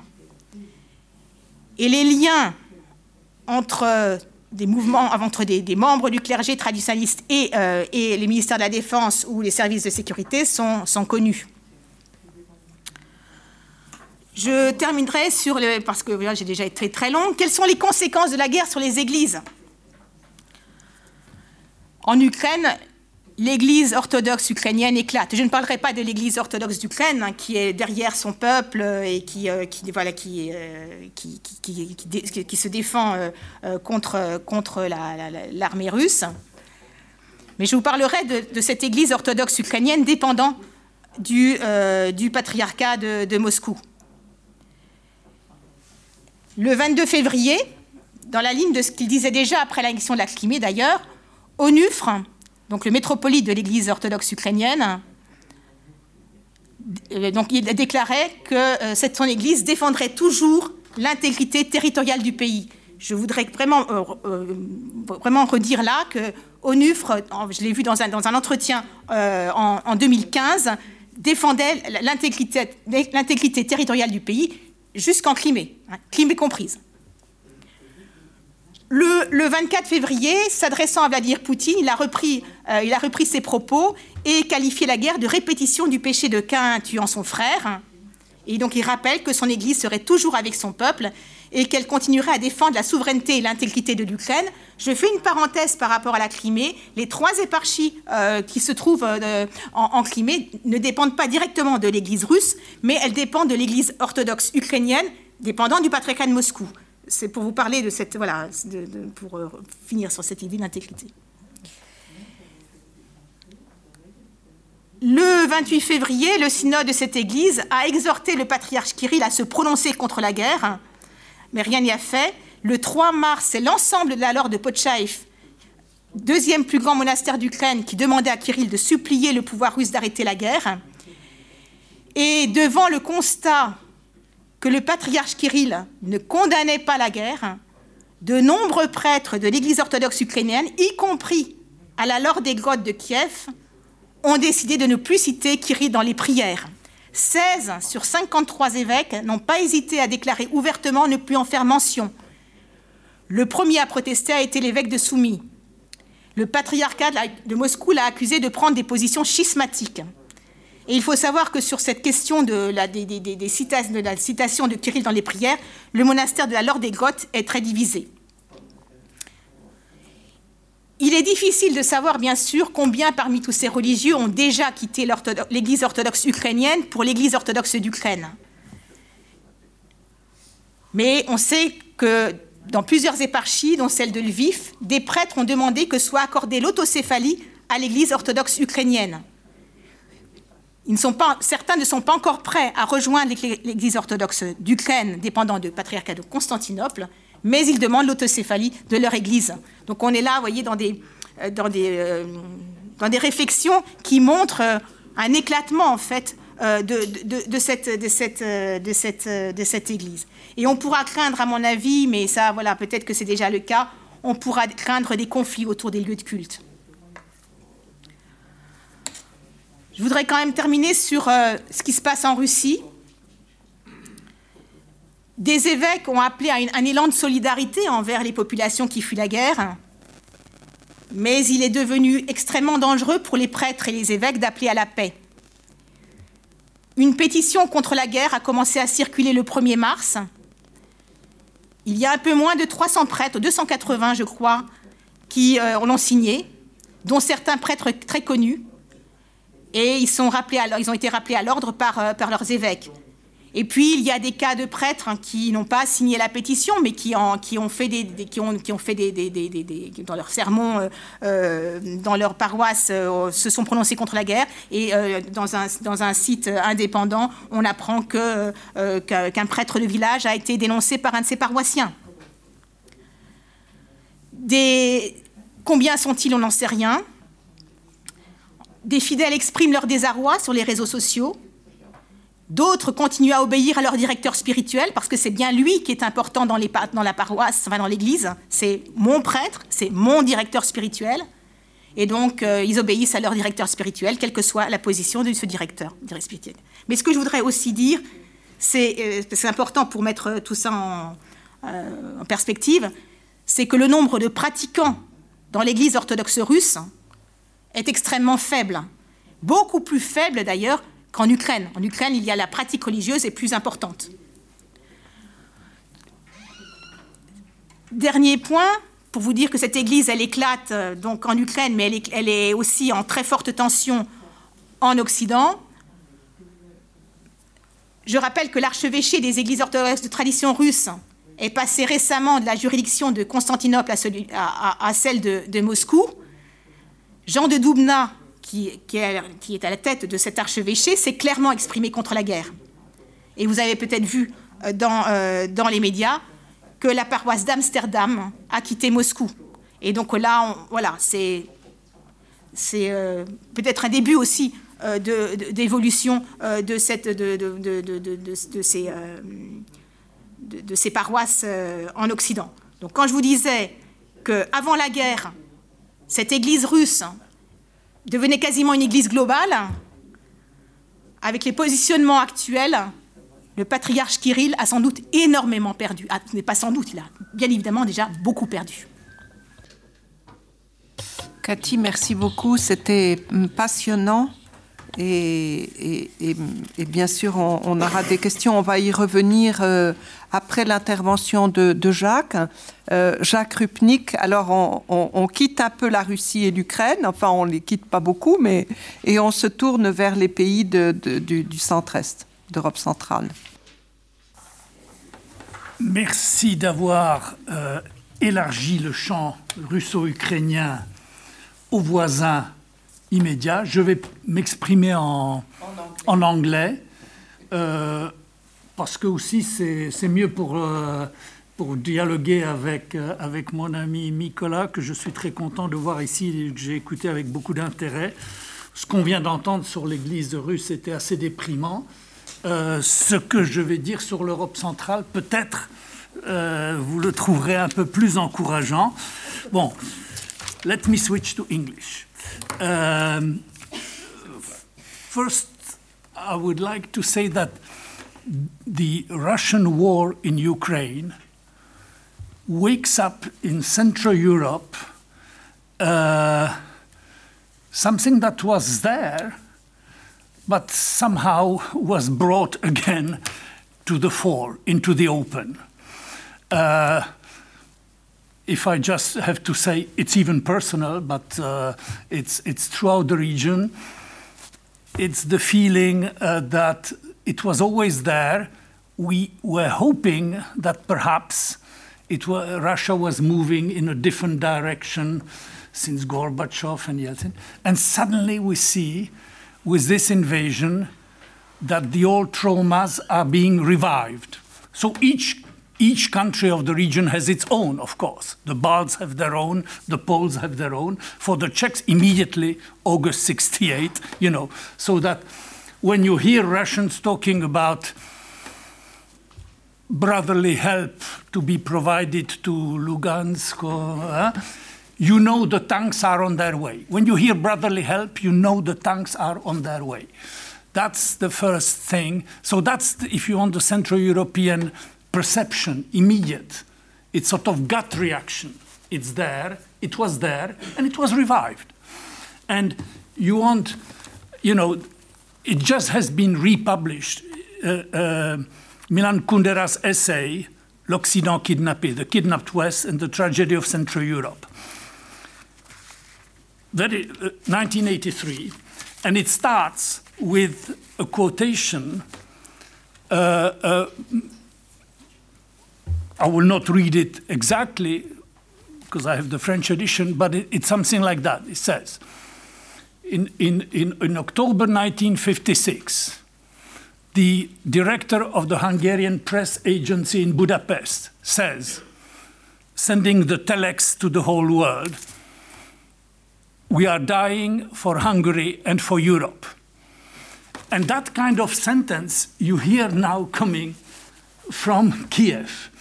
The, the same sentence, the same kind of feeling that what is at stake in this conflict is not just a squabble between Russians and Ukrainians, but it has a broader European significance. So at least this is how it is perceived in East Central Europe by the immediate, by the immediate neighbors. The second introductory remark is you have seen the three prime ministers from Central Europe visiting Kiev, going on a train you know, not picking up the phone to talk, taking the train and actually going to Kiev and uh, spending some time there. And I think symbolically and politically, this was a strong gesture uh, uh, of, uh, yeah, uh, because it was uh, done, so to speak, on behalf of Europe. It was not done against Europe or it was not done against somebody. It was done as a solidarity with the Ukrainians. And of course, uh, uh, the first thing you remark that this was not done as a Visegrad group, but, and I will come back to this, but it was uh, the Polish, the Czech, and the Slovenian prime minister who went there, and uh, not the Slovak, not the Hungarian prime minister. This is interesting because uh, I will say later something about, uh, about the uh, uh, Visegrad uh, group. But it is interesting because it symbolically also means a return of Central Europeans in the heart of the European discussion about a major European issue after a long period of self marginalization you know, because what Orban and Kaczynski have been doing the last decade has, been, you can call it an exercise in self marginalization of Central Europe in uh, the EU. So I will briefly uh, talk about three issues. Well, one is about the influx of refugees. I, I had a map. I don't know whether it can be shown. I think it, it, it is useful because it can it can give people an, an indication. Can we make it? Uh, no. Uh, well, it gives the figures. I don't know whether it's readable to everybody, but it gives you, it gives you the figures. We have four million. Let's say you have four million refugees, and then you have the, the weight is spread with two two million in Poland, etc.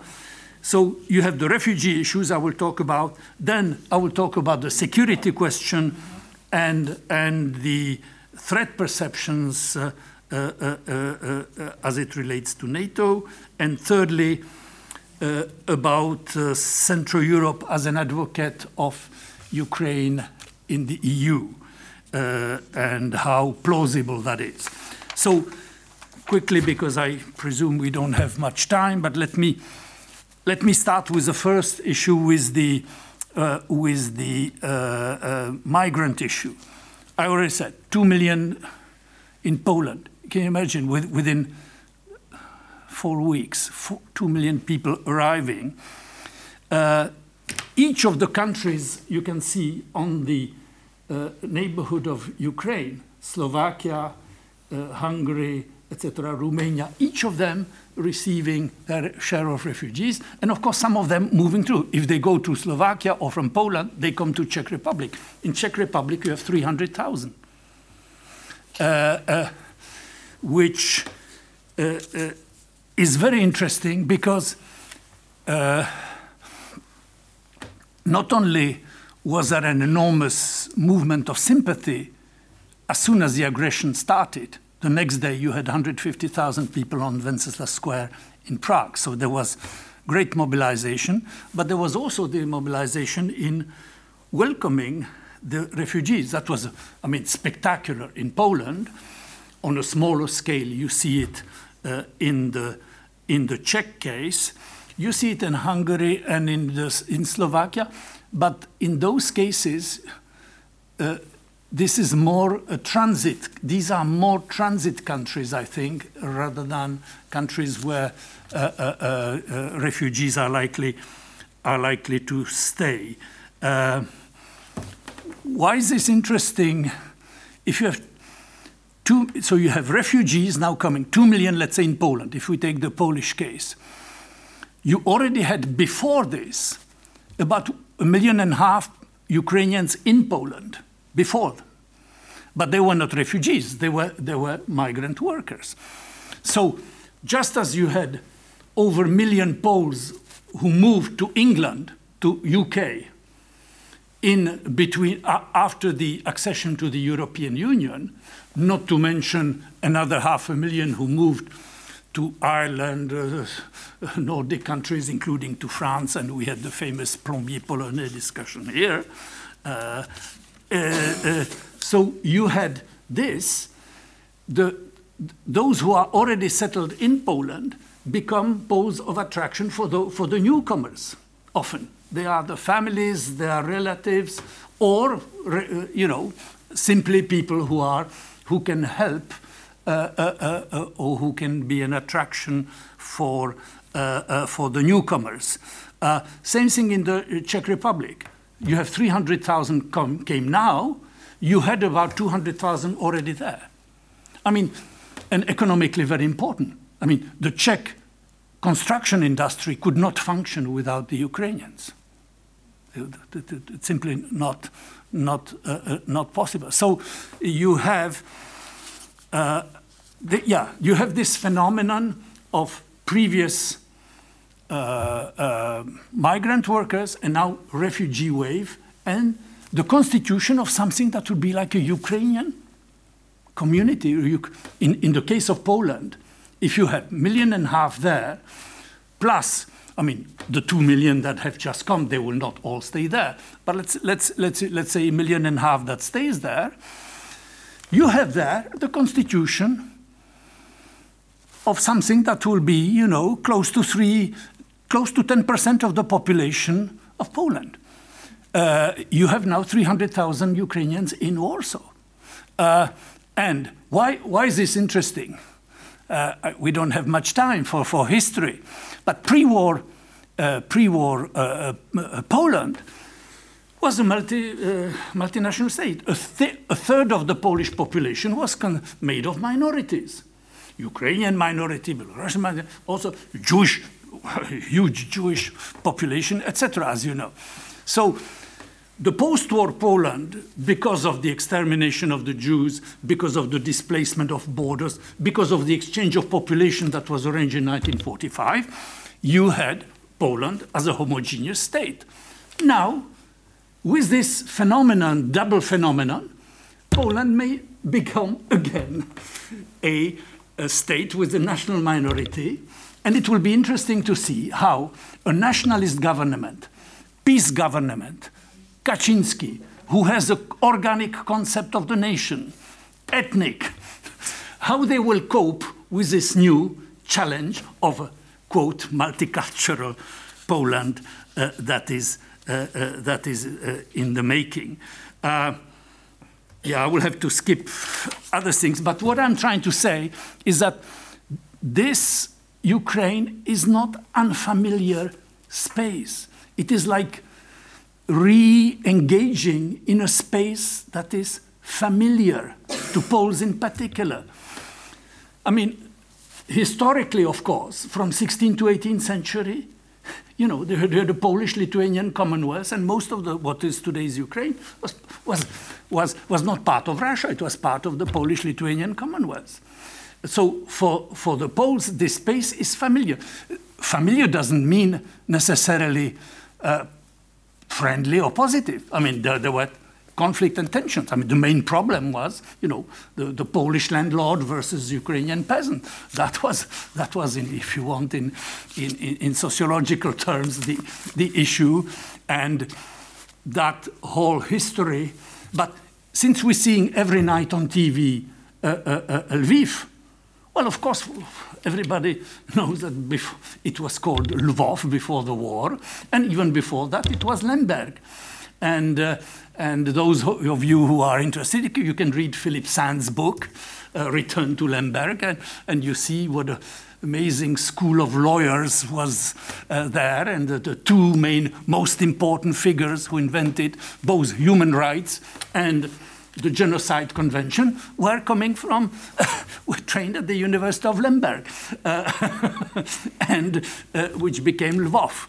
And so for Poles, Lvov, as they would say, well, the, the, you know, it's familiar ground, familiar territory, to, to, to put it that way. So, yeah, that, so that, that for me is, is, is, uh, is, is, is a very interesting aspect of the whole uh, of the whole figure.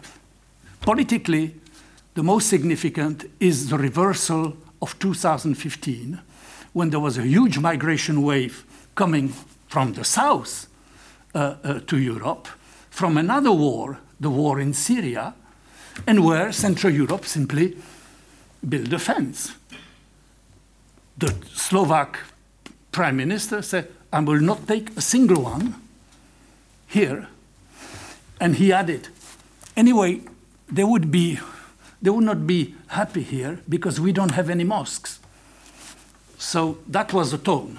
Okay, Czech Prime Minister Mr. Babiš said uh, uh he, uh, we, uh, there was a question of taking 60 Syrian refugees. So we cannot take refugees, uh, orphans. These were uh, un, kids under under 18.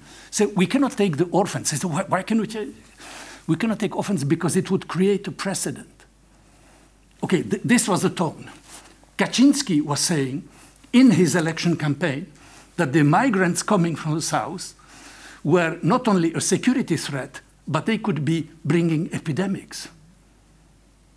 You know, today there is COVID. Nobody's talking about Ukrainians could be bringing COVID or something. No, no. It's, so this was the tone 2015, rejection of European approach to this, European quotas of redistribution, etc. So complete reversal, because there is this assumption, of course, that culturally Ukrainians are very easy to uh, integrate and assimilate and identify with. And, but what is interesting politically is that although there is no talk of quotas, there is an immediate talk about who's going to pay for all this. And of course, they, you turn to European Union. And so suddenly, those who rejected any EU interference in migration policy after 2015 are now demanding immediate European uh, uh, financial action. And indeed, financial means have been disposed. 17 billion euro have been allocated to help the countries, these neighboring countries that are on the picture, to, in order to cope with the, uh, uh, uh, with the migration wave. So, in a way, this crisis will perhaps evolve Central European thinking about migrations and about the need for a European solutions to the migration issue. Second question the security dimension. Yeah, yeah, maybe you can show the NATO. Okay, so this is the NATO uh, uh, uh, countries joining NATO uh, uh, and you can see the different ways of NATO enlargement on the map. So, what is the main Central European take on what is happening? Well, the short take is we told you so. there is this feeling uh, that uh, the Central Europeans uh, knew something about Russia that the West Europeans didn't want to know or didn't want to hear or thought it was uh, uh, uh, uh, uh things of the past. So there is this feeling that we were right about Putin, and so the threat perceptions of Russia they had was confirmed. Le pire n'est jamais sûr, as the French say, but sometimes seen uh, uh, when you are uh, with the Central European experience of Russia. You have antennas, you have ways of picking up signals that perhaps others will not. And if we can look at the next map, this is the Kaliningrad, you know, and the uh, Suwalki uh, uh, uh, corridor. So you can see, which is just at the between between Poland and Lithuania, you know, and there is this feeling, you know, this is what is Kaliningrad? It, it's, it's basically a military base. Uh, uh, that, that, that's what it is. And uh, so the threat, the discussions, especially in the Baltic countries, about possible spillover of a conflict from Ukraine have often to do with Kaliningrad, what could happen between Belarus, because Belarus has become a vassal state of Putin's since last summer, since uh, uh, the crackdown uh, uh, uh on the opposition and the complete return to the Russian fold of Belarus. So, in this context, this, yeah, this is what feeds the, uh, let's say, the uh, Baltic countries' particular uh, anxiety. The main political conclusion of this uh, threat perception is that you can discuss European defense posture the way you want, but NATO remains the only game in town. It has to be within the Atlantic Alliance. Of course, the Europeans have to pull their weight. Of course, they have to do this and that. They have to spend more on defense. Even the Germans, who were the richest country, but they were spending only 1% on defense, well, they now said we will spend 2%. Okay, this is a the, the turnaround in Germany is, of course, the most important news. But seen from Central Europe, these debates about uh, uh, uh, uh particularly coming from France, about autonomy strategique, uh, uh, it, all makes sense only and only if it is done within the Atlantic Alliance. Anything that would smack of anything that would be done outside will be a non starter. And incidentally, this is, of course, very acute in Central Europe, but this will be true in, in most other European countries uh, uh, as well.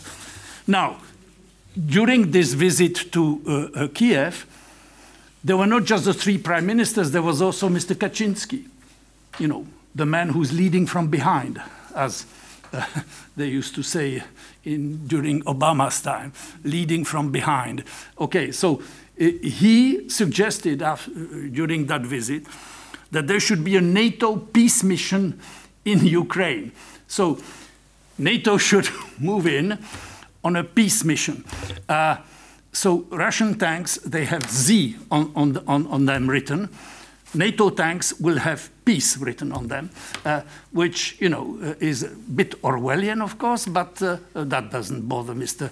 Kaczynski. He probably didn't read Orwell either, but that, that's not very important. What is interesting is that Zelensky dismissed it, the Americans dismissed it, and basically that's, that's what happened that's the end of the peace mission by NATO. I mean, there may be other peace missions, uh, uh, hopefully, but, but not, not by NATO. Uh, finally, on, on the security, this is farewell to Visegrad because um, the country, Visegrad had a common posture on migration since 2015 they were also drifting into illiberal democracy. I don't have time to, to talk about that. But they were divided on Russia. Poland had a very tough stance on Russia from the beginning. Hungary had a very indulgent attitude with uh, uh, uh, uh Putin. And in between, you had the Czechs and Slovaks. They thought the sanctions imposed after 2014 were uh, a mistake. Fico said that, Prime Minister of Slovakia. Babiš said that, the then Prime Minister uh, of, uh, of the Czech Republic. They both implemented them because they didn't want to break the ranks within the EU, but they, you know, Babiš said it was shooting yourself in the foot with, with the, okay. Uh, that, so that was the situation. Now, there's a change of government in Prague, there's a different government, a coalition, Babiš is out, and this is a coalition that is very tough, uh, has taken a very tough stand on Russia, on the conflict in Ukraine. And if I just have to, and the ministers of defense of Visegrad were to meet this week in Budapest. The meeting was now cancelled, and the Czech minister of defense has just said for a Hungarian politician, cheap oil is more important than Russian blood. Okay, this is a strong word.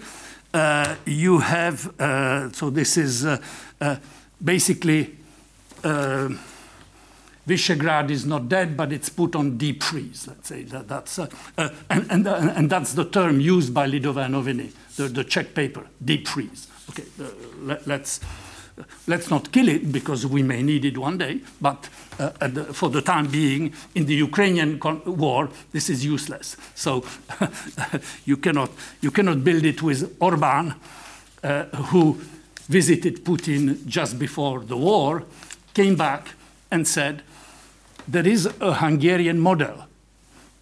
This is a quote. And what is a Hungarian model? You can be a friend of Putin and a member of the EU. Well, that has, of course, imploded with the invasion of Ukraine, and uh, so that idea is now, is now dead.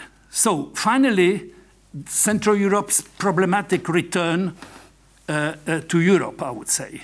Uh, and in the aftermath of this visit to Kiev, the prime minister, the three prime ministers suggested that there should be, even independently of the war, a prospect, a, a European prospect offered to Ukraine as a political, strong political gesture. So, kind of fast track accession. Of course, everybody understands that a country that is in war cannot join the European Union. Of course, everybody understands that Ukraine is not in the state to meet the criteria for normal accession. So basically, what that would mean is you completely rethink the enlargement process. So you think differently about the enlargement. And the way I understand it, I mean, they, they didn't elaborate it, but the only way to, to think about that, and there is, I compare this to some suggestion I have made in the past about the Balkans, because the Balkans have been offered after the war in Yugoslavia prospect of enlargement, and they're in the waiting room for 20 years now. So uh, uh, the only, and, and, of course, be, the answer is because they're not meeting all the criteria, there are the 35 chapters, etc. So the idea is to rethink. In the case of Ukraine, for instance, this would mean you develop something like a political membership. You are part of the European Union, you, you belong. And you take part in the meetings that, that are important, political membership. But of course, you are not in a situation economically, in terms of your legislation, in terms of your institutions, etc. You, you are not ready to join fully, etc. So then you develop the stages of accession. But you are you, you have political membership and you develop the condition of it's a reversal of the procedure as it is now. The procedure now is you develop this, you develop your market condition, then you develop your institutions, you adopt legislation, you adopt the 100,000 pages of the acquis communautaire, etc., etc. And by the time you're finished, you become political membership. This would be kind of reversing.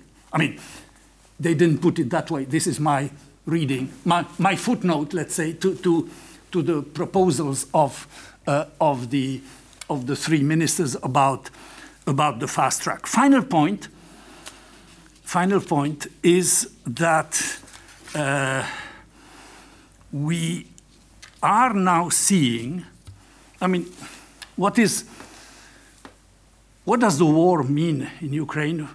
Not just for Central Europe, but for Europe as a whole. Uh, a new Iron Curtain is descending upon Europe, as to use the Churchillian uh, phrase. But Churchill said from the Baltic to the Adriatic. I would say from the Baltic to the Black Sea, though we don't know exactly where exactly that line, that Iron Curtain will be. This is what this war is about. But we must be prepared for a long cycle of Cold War. A long cycle. You know, we used to distinguish uh, in, in the history of the Cold War when I had my professors, Adam Ulam at Harvard and, and Richard Pipes, etc., we used to discuss this are long cycles of Cold War interrupted by short cycles of detente. Or you have a, that was in the 50s, or you have in the 60s a longer cycle of detente interrupted by short tensions like the Cuban crisis, etc. So here we are for a long cycle of Cold War. I don't know, 10, 20 years. There will be a real gulf between Europe and Russia for a long time, for a long time. And uh, I will not now discuss the implications of that for Russia. They are, they are tremendous, of course, tremendous. And, and of course, I do not forget what it means for that part of Russian society that for the last 30 years had been engaged in Europe, etc. They, they, they are absolutely desperate and they are leaving in huge numbers. So this is, I'm leaving aside, there's a Ukrainian tragedy and there is a sub tragedy within that, and that's a Russian. But okay, okay that's, that's not my subject now. The Central European uh, uh, uh, uh take on that is that Russia's self, self exclusion from uh, Europe will bring Ukraine closer to Central Europe, so to speak.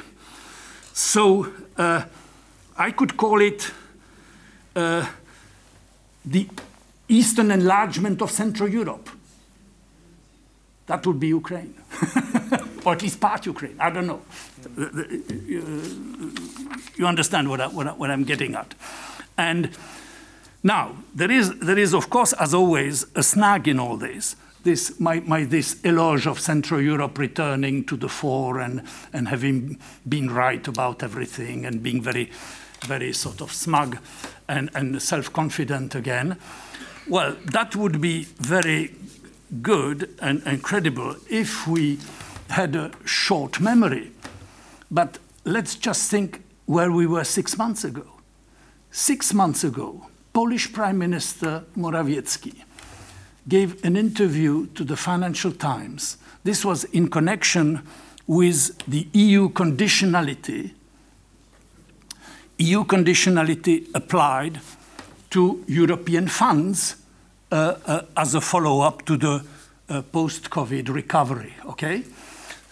And he basically said that not only, and, and, I forgot that there was also the conflict about the Polish Constitutional Court and the European Court of Justice. So they said, you know, absolute sovereignty for Poland and don't try to put any conditionality on the reception of EU funds. Okay?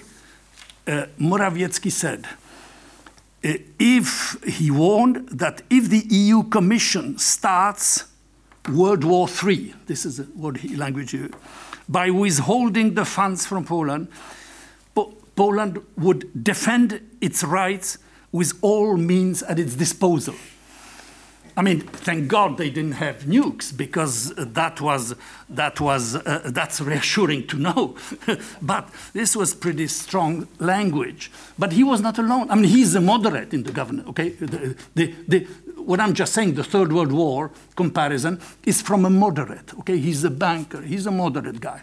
Now, Mr. Ziobro, who is the Minister of Justice, he is a real uh, cowboy. Okay, uh, so you, you, you take statements by Ziobro at the same time, or Hungarian uh, uh, Justice Minister Judit Varga, comparing EU's conditionality on funds to an assault on the sovereignty of the country comparable to the Soviet assault on their sovereignty. European Union equals Soviet Union. Brussels is the new Moscow. I'm not making anything up. I have all the quotes. So, can you imagine? Can you imagine? Can you imagine this kind of language heard in Kiev today? You know, and then you have Zelensky. Then you have Zelensky speaking live to European Parliament. I don't know whether you've seen his address. It was very strong, very moving, getting a five-minute standing ovation. And he was basically, the message was Ukraine wants to move towards democracy away from Russian autocracy. And for us, that anchor for, for Ukrainian democracy is the European Union. so uh, uh, Brussels equals Moscow, really? uh, there is nothing like having Russian tanks at your doorstep to, cl to clarify the issues, to concentrate the minds. Thank you. Jacques, merci beaucoup pour cet exposé tout à fait passionnant. Il ne nous reste pas énormément de temps mais quand même, euh, nous avons un petit peu de temps pour euh, rediscuter de, tout cela. Euh, ce que je voudrais, c'est d'abord de, me tourner vers euh, Nicolas. Nicolas, I have two questions for you. The first one is uh, Do you think that the war in Ukraine has a religious dimension?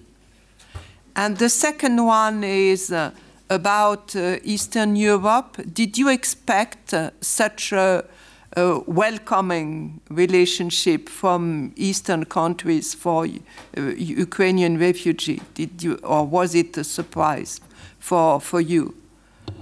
Euh, quand même une question pour Cathy qui est une petite question.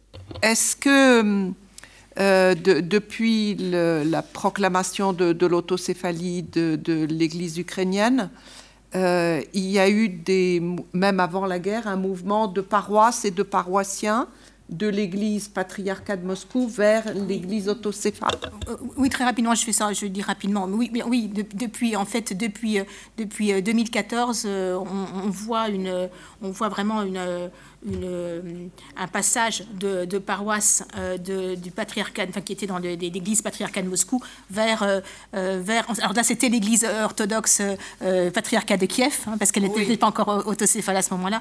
Mais et, et, ce qui est intéressant, c'est que longtemps en fait les, les, les, paroissiens, enfin les orthodoxes pratiquants ne savaient pas toujours où, dans quelle, dans, à, quelle, à quelle église ils appartenaient, à quelle paroisse ils appartenaient, s'ils étaient patriarcat de Moscou, patriarcat de Kiev, et en fait cette indifférenciation a disparu peu à peu et euh, avec, le, avec naturellement l'autocéphalie de, de, accordée à l'Église orthodoxe d'Ukraine, euh, il y a vraiment un, un glissement euh, évident, ah oui. et, évident euh, vers, vers l'Église orthodoxe d'Ukraine. Donc là, le, le, la guerre n'a fait que renforcer le, le mouvement. Uh, well, the first question is uh, quite easy because uh, all the post-Soviet societies are secular societies. So religion uh, basically play, plays very uh, limited role either in, in, in, in, Russia or Ukraine or elsewhere. But in Russia, religion was uh, and is instrumentalized by political uh, powers. And uh, because of this, of course, it became a sort of, of state instrument, of state uh, instrument of state manipulation. And uh, to, to the same degree, to some degree, it also uh, is harmful for Ukraine because of presence of this uh, Orthodox Church of uh, Moscow Patriarchate, which is has been subordinated to Moscow, and followed Moscow line in, in most terms, uh, which was also uh, used as a political instrument, uh, in many cases as anti-Ukrainian instrument. So the only problem in Ukraine uh, is, uh, of course, a problem with Moscow Patriarchate because it um, it's confrontational. Uh, it uh, claims monopoly on the so-called canonical territory and uh, refuses to recognize any other churches. It's not cooperative because all other churches in Ukraine are basically quite tolerant. They cooperate. They are ecumenical, and uh, very often they uh, carry out common services and so on. It's, it's, they are quite open. Uh, this is a very important issue because I'd like to emphasize that despite the fact that uh, both Ukraine and Russia are perceived as Orthodox uh, countries, Orthodoxy is fundamentally different in both countries. In Russia, Orthodoxy has always been state religion. It fused with, with, with a state. It never existed as independent institution. It was part of the state, like FSB, like KGB, and, and so on. Um, in Ukraine, historically, Orthodox Church was non-state institution. Ukraine evolved within the Polish-Lithuanian Commonwealth, which was Catholic state. So Ukrainian Orthodox Church was a kind of Protestant church. It was uh, off out of state. It had uh, very often had confrontational relations with the state, had to resist. It had to learn uh, how to fight with uh, uh Catholicism uh, in terms of uh, um, philosophy and so on. So it was absolutely different position of this church. It was never etatized, and it preserves this civic spirit. It's, it, it's um, in many terms, you know, starting from people who are ready to, to give some money and whatever for the church, which is a very unusual uh, thing for, for Moscow church, which was subsidized by the state or today by oligarchs. Uh, in Ukraine, it's gra grassroots uh, phenomenon. But in both cases, uh, there are like you know five percent of people who who really attend churches regularly, who can be called you know, committed believers. In Ukraine, um, probably um, more uh, believers, uh, higher percentage of believers in the western part because it's Uniat, it's a Greek Catholic uh, church, uh, which is different, uh, and uh, there people are more religious. So it's like probably like in Poland.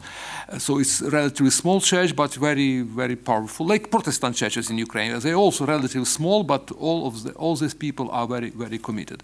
But generally, they live very peacefully. All these churches. The only the only problem is with Moscow Church, primarily because of its political position, primarily because of its intolerance. It claims monopoly on this territory. They have this, this crazy medieval idea about canonical territory. You know, in 21st century, canonical territory. Um, so much about uh, religion. Um, um, I hope that the issue is basically uh, is being solved now because this church uh, loses uh, support. Uh, many parishes uh, moving to, to either to um, autocephaly, autocephaly or to Kiev Patriarchat, Ukraine, Orthodox Church of Ukraine. So probably it's it's over. this church has, has no no legitimacy to exist, I believe. Uh, as, as long as it supports uh, invasion and destruction of Ukraine. Um, anyway, um, as to the second question, it's much more complicated. Um, prospects of Ukrainian refugees in Eastern, Eastern Europe. Uh, well, um, I've been uh, one week ago uh, to Poland and uh, observed uh, fantastic atmosphere. You know, really, these people are uh, starting from the border where Polish volunteers uh, meet Ukrainians from trains, from cars, from foot jak to pedestrian. pedestrian, yeah, the transfers. Uh, they they uh, provide everything, you know, from from coffee and pizza to accommodation and transportation and so on. So it's really very open, very very friendly. Uh, uh I observed some funny episodes when you know people who are coming from from from east of Ukraine and who are probably were more affected by Soviet propaganda, and they say, well, you know, you see, uh, here are real brothers, not not those Russians who who who, who shoot us, who bomb us. Well, Poles are real brothers. So you know, it's very, very, very interesting mixture of uh, uh, old mythology because he still uses this in all terms of brothers. You know, it's a very typical Soviet formula, Slavonic brothers, Ukrainian, Russians brothers, and Slavs brothers. So he still you know, has the stereotypes about brothers, about brotherhood. But but the idea shifted from, from Russians to Poles. You know, Poles are real brothers because they meet us, greet us. Uh, that's much more friendly. Um, so it's a very important shift of consciousness, I believe. It's a mutual discovery. Um, of, Poland, of course, is not a problem because they, they accepted Ukrainians for a long time and they are uh, accustomed to Ukrainians. They understand that Ukrainians are very, very easily integrated. The languages are very proximate. Uh, Polish is the uh, second closest language for Ukrainians after Belarusian uh, in lexical terms. Uh, Russian is the fourth. Slovak is third, and Russian is fourth, lexically, not, not, not grammatically. Uh, so they are really, really, really very, uh, they have experience, you know. Uh, for, for many years, Ukrainians uh, work in Poland and they have a very good reputation of good workers, of, uh, of honest employees. Um, so there is, I, I, didn't observe any, you know, hostility in the Polish society. Of course, many Ukrainians shift further west, so two, two millions is not necessarily people who would stay in Poland, because many go to, to Germany and the UK and elsewhere. Um, UK, but very difficult. Yeah, yeah, but still. no, no. waiting for their visa. Canada, Canada lifted visa regimes for Ukrainians recently. The parliament voted for, for visa-free regime for Ukrainians. So it's, uh, so uh, it's it's not big problem in this regard because Ukrainians uh, really they uh, they belong to the same cultural milieu and most of them are uh, middle class people who have who can be easily integrated. It's, uh, the past experience shows this. That, um, for Poles, I believe it's it's even more important because for them it's some sort of um, I would say, for of uh, re, uh, revision of some historical uh, stereotypes and so on. Poland basically has the same problem with Ukraine as Russians have. Uh, Ukraine was also integral part of uh, Polish identity, and after loss of Ukraine, many Poles had this, you know, gap in identity, in incomplete identity, like Russians have. You know, with Ukraine, they feel the identity is incomplete. It should be completed somehow, uh, some cured. Paul has the same problems until probably uh, post-war period when they really lose physically Ukraine, and Polish intellectuals revised all these mythologies, primarily Jerzy Giedroyc and, and Kultura. They, they did great job in, in, uh, Here in Paris. Yes, they, they completely, completely revised, destruct, deconstructed this myths and promoted new, absolutely new vision, new Eastern policy. Uh, I would say today's a triumph of this Eastern policy. Uh, even, even people like Kaczynski, they have to accept this. They just follow. I don't think that he's so open-minded. He just follows uh, moods of society. He feels, you know, that people are uh, embracing Ukrainians. So he, of course, he don't want to. He doesn't want to confront his own people. It's electorate. Um, probably the same, maybe to, to a lesser degree, uh, we, we would observe in, uh, everywhere in Eastern Europe. Uh, so um, I'm rather optimistic in this regard. Uh, but of course, uh, for me, my problem is uh, how to make these people to come back, how, how to enable their return back. You know, that's that's big big problem because many of them would like to come back. Many of them actually stay in Poland because it's close to Ukraine and um, even if they have opportunity to move to move to America or elsewhere. Um, so this is big big challenge. Return. Euh, merci beaucoup. Je crois que ça va être le mot de la fin. Et donc, il me reste à, remercier tous les intervenants, y compris Alexandra, qui n'est pas loin, qui, est là. Euh, merci beaucoup. Merci à tous et merci à vous tous. Et je vous souhaite une bonne soirée.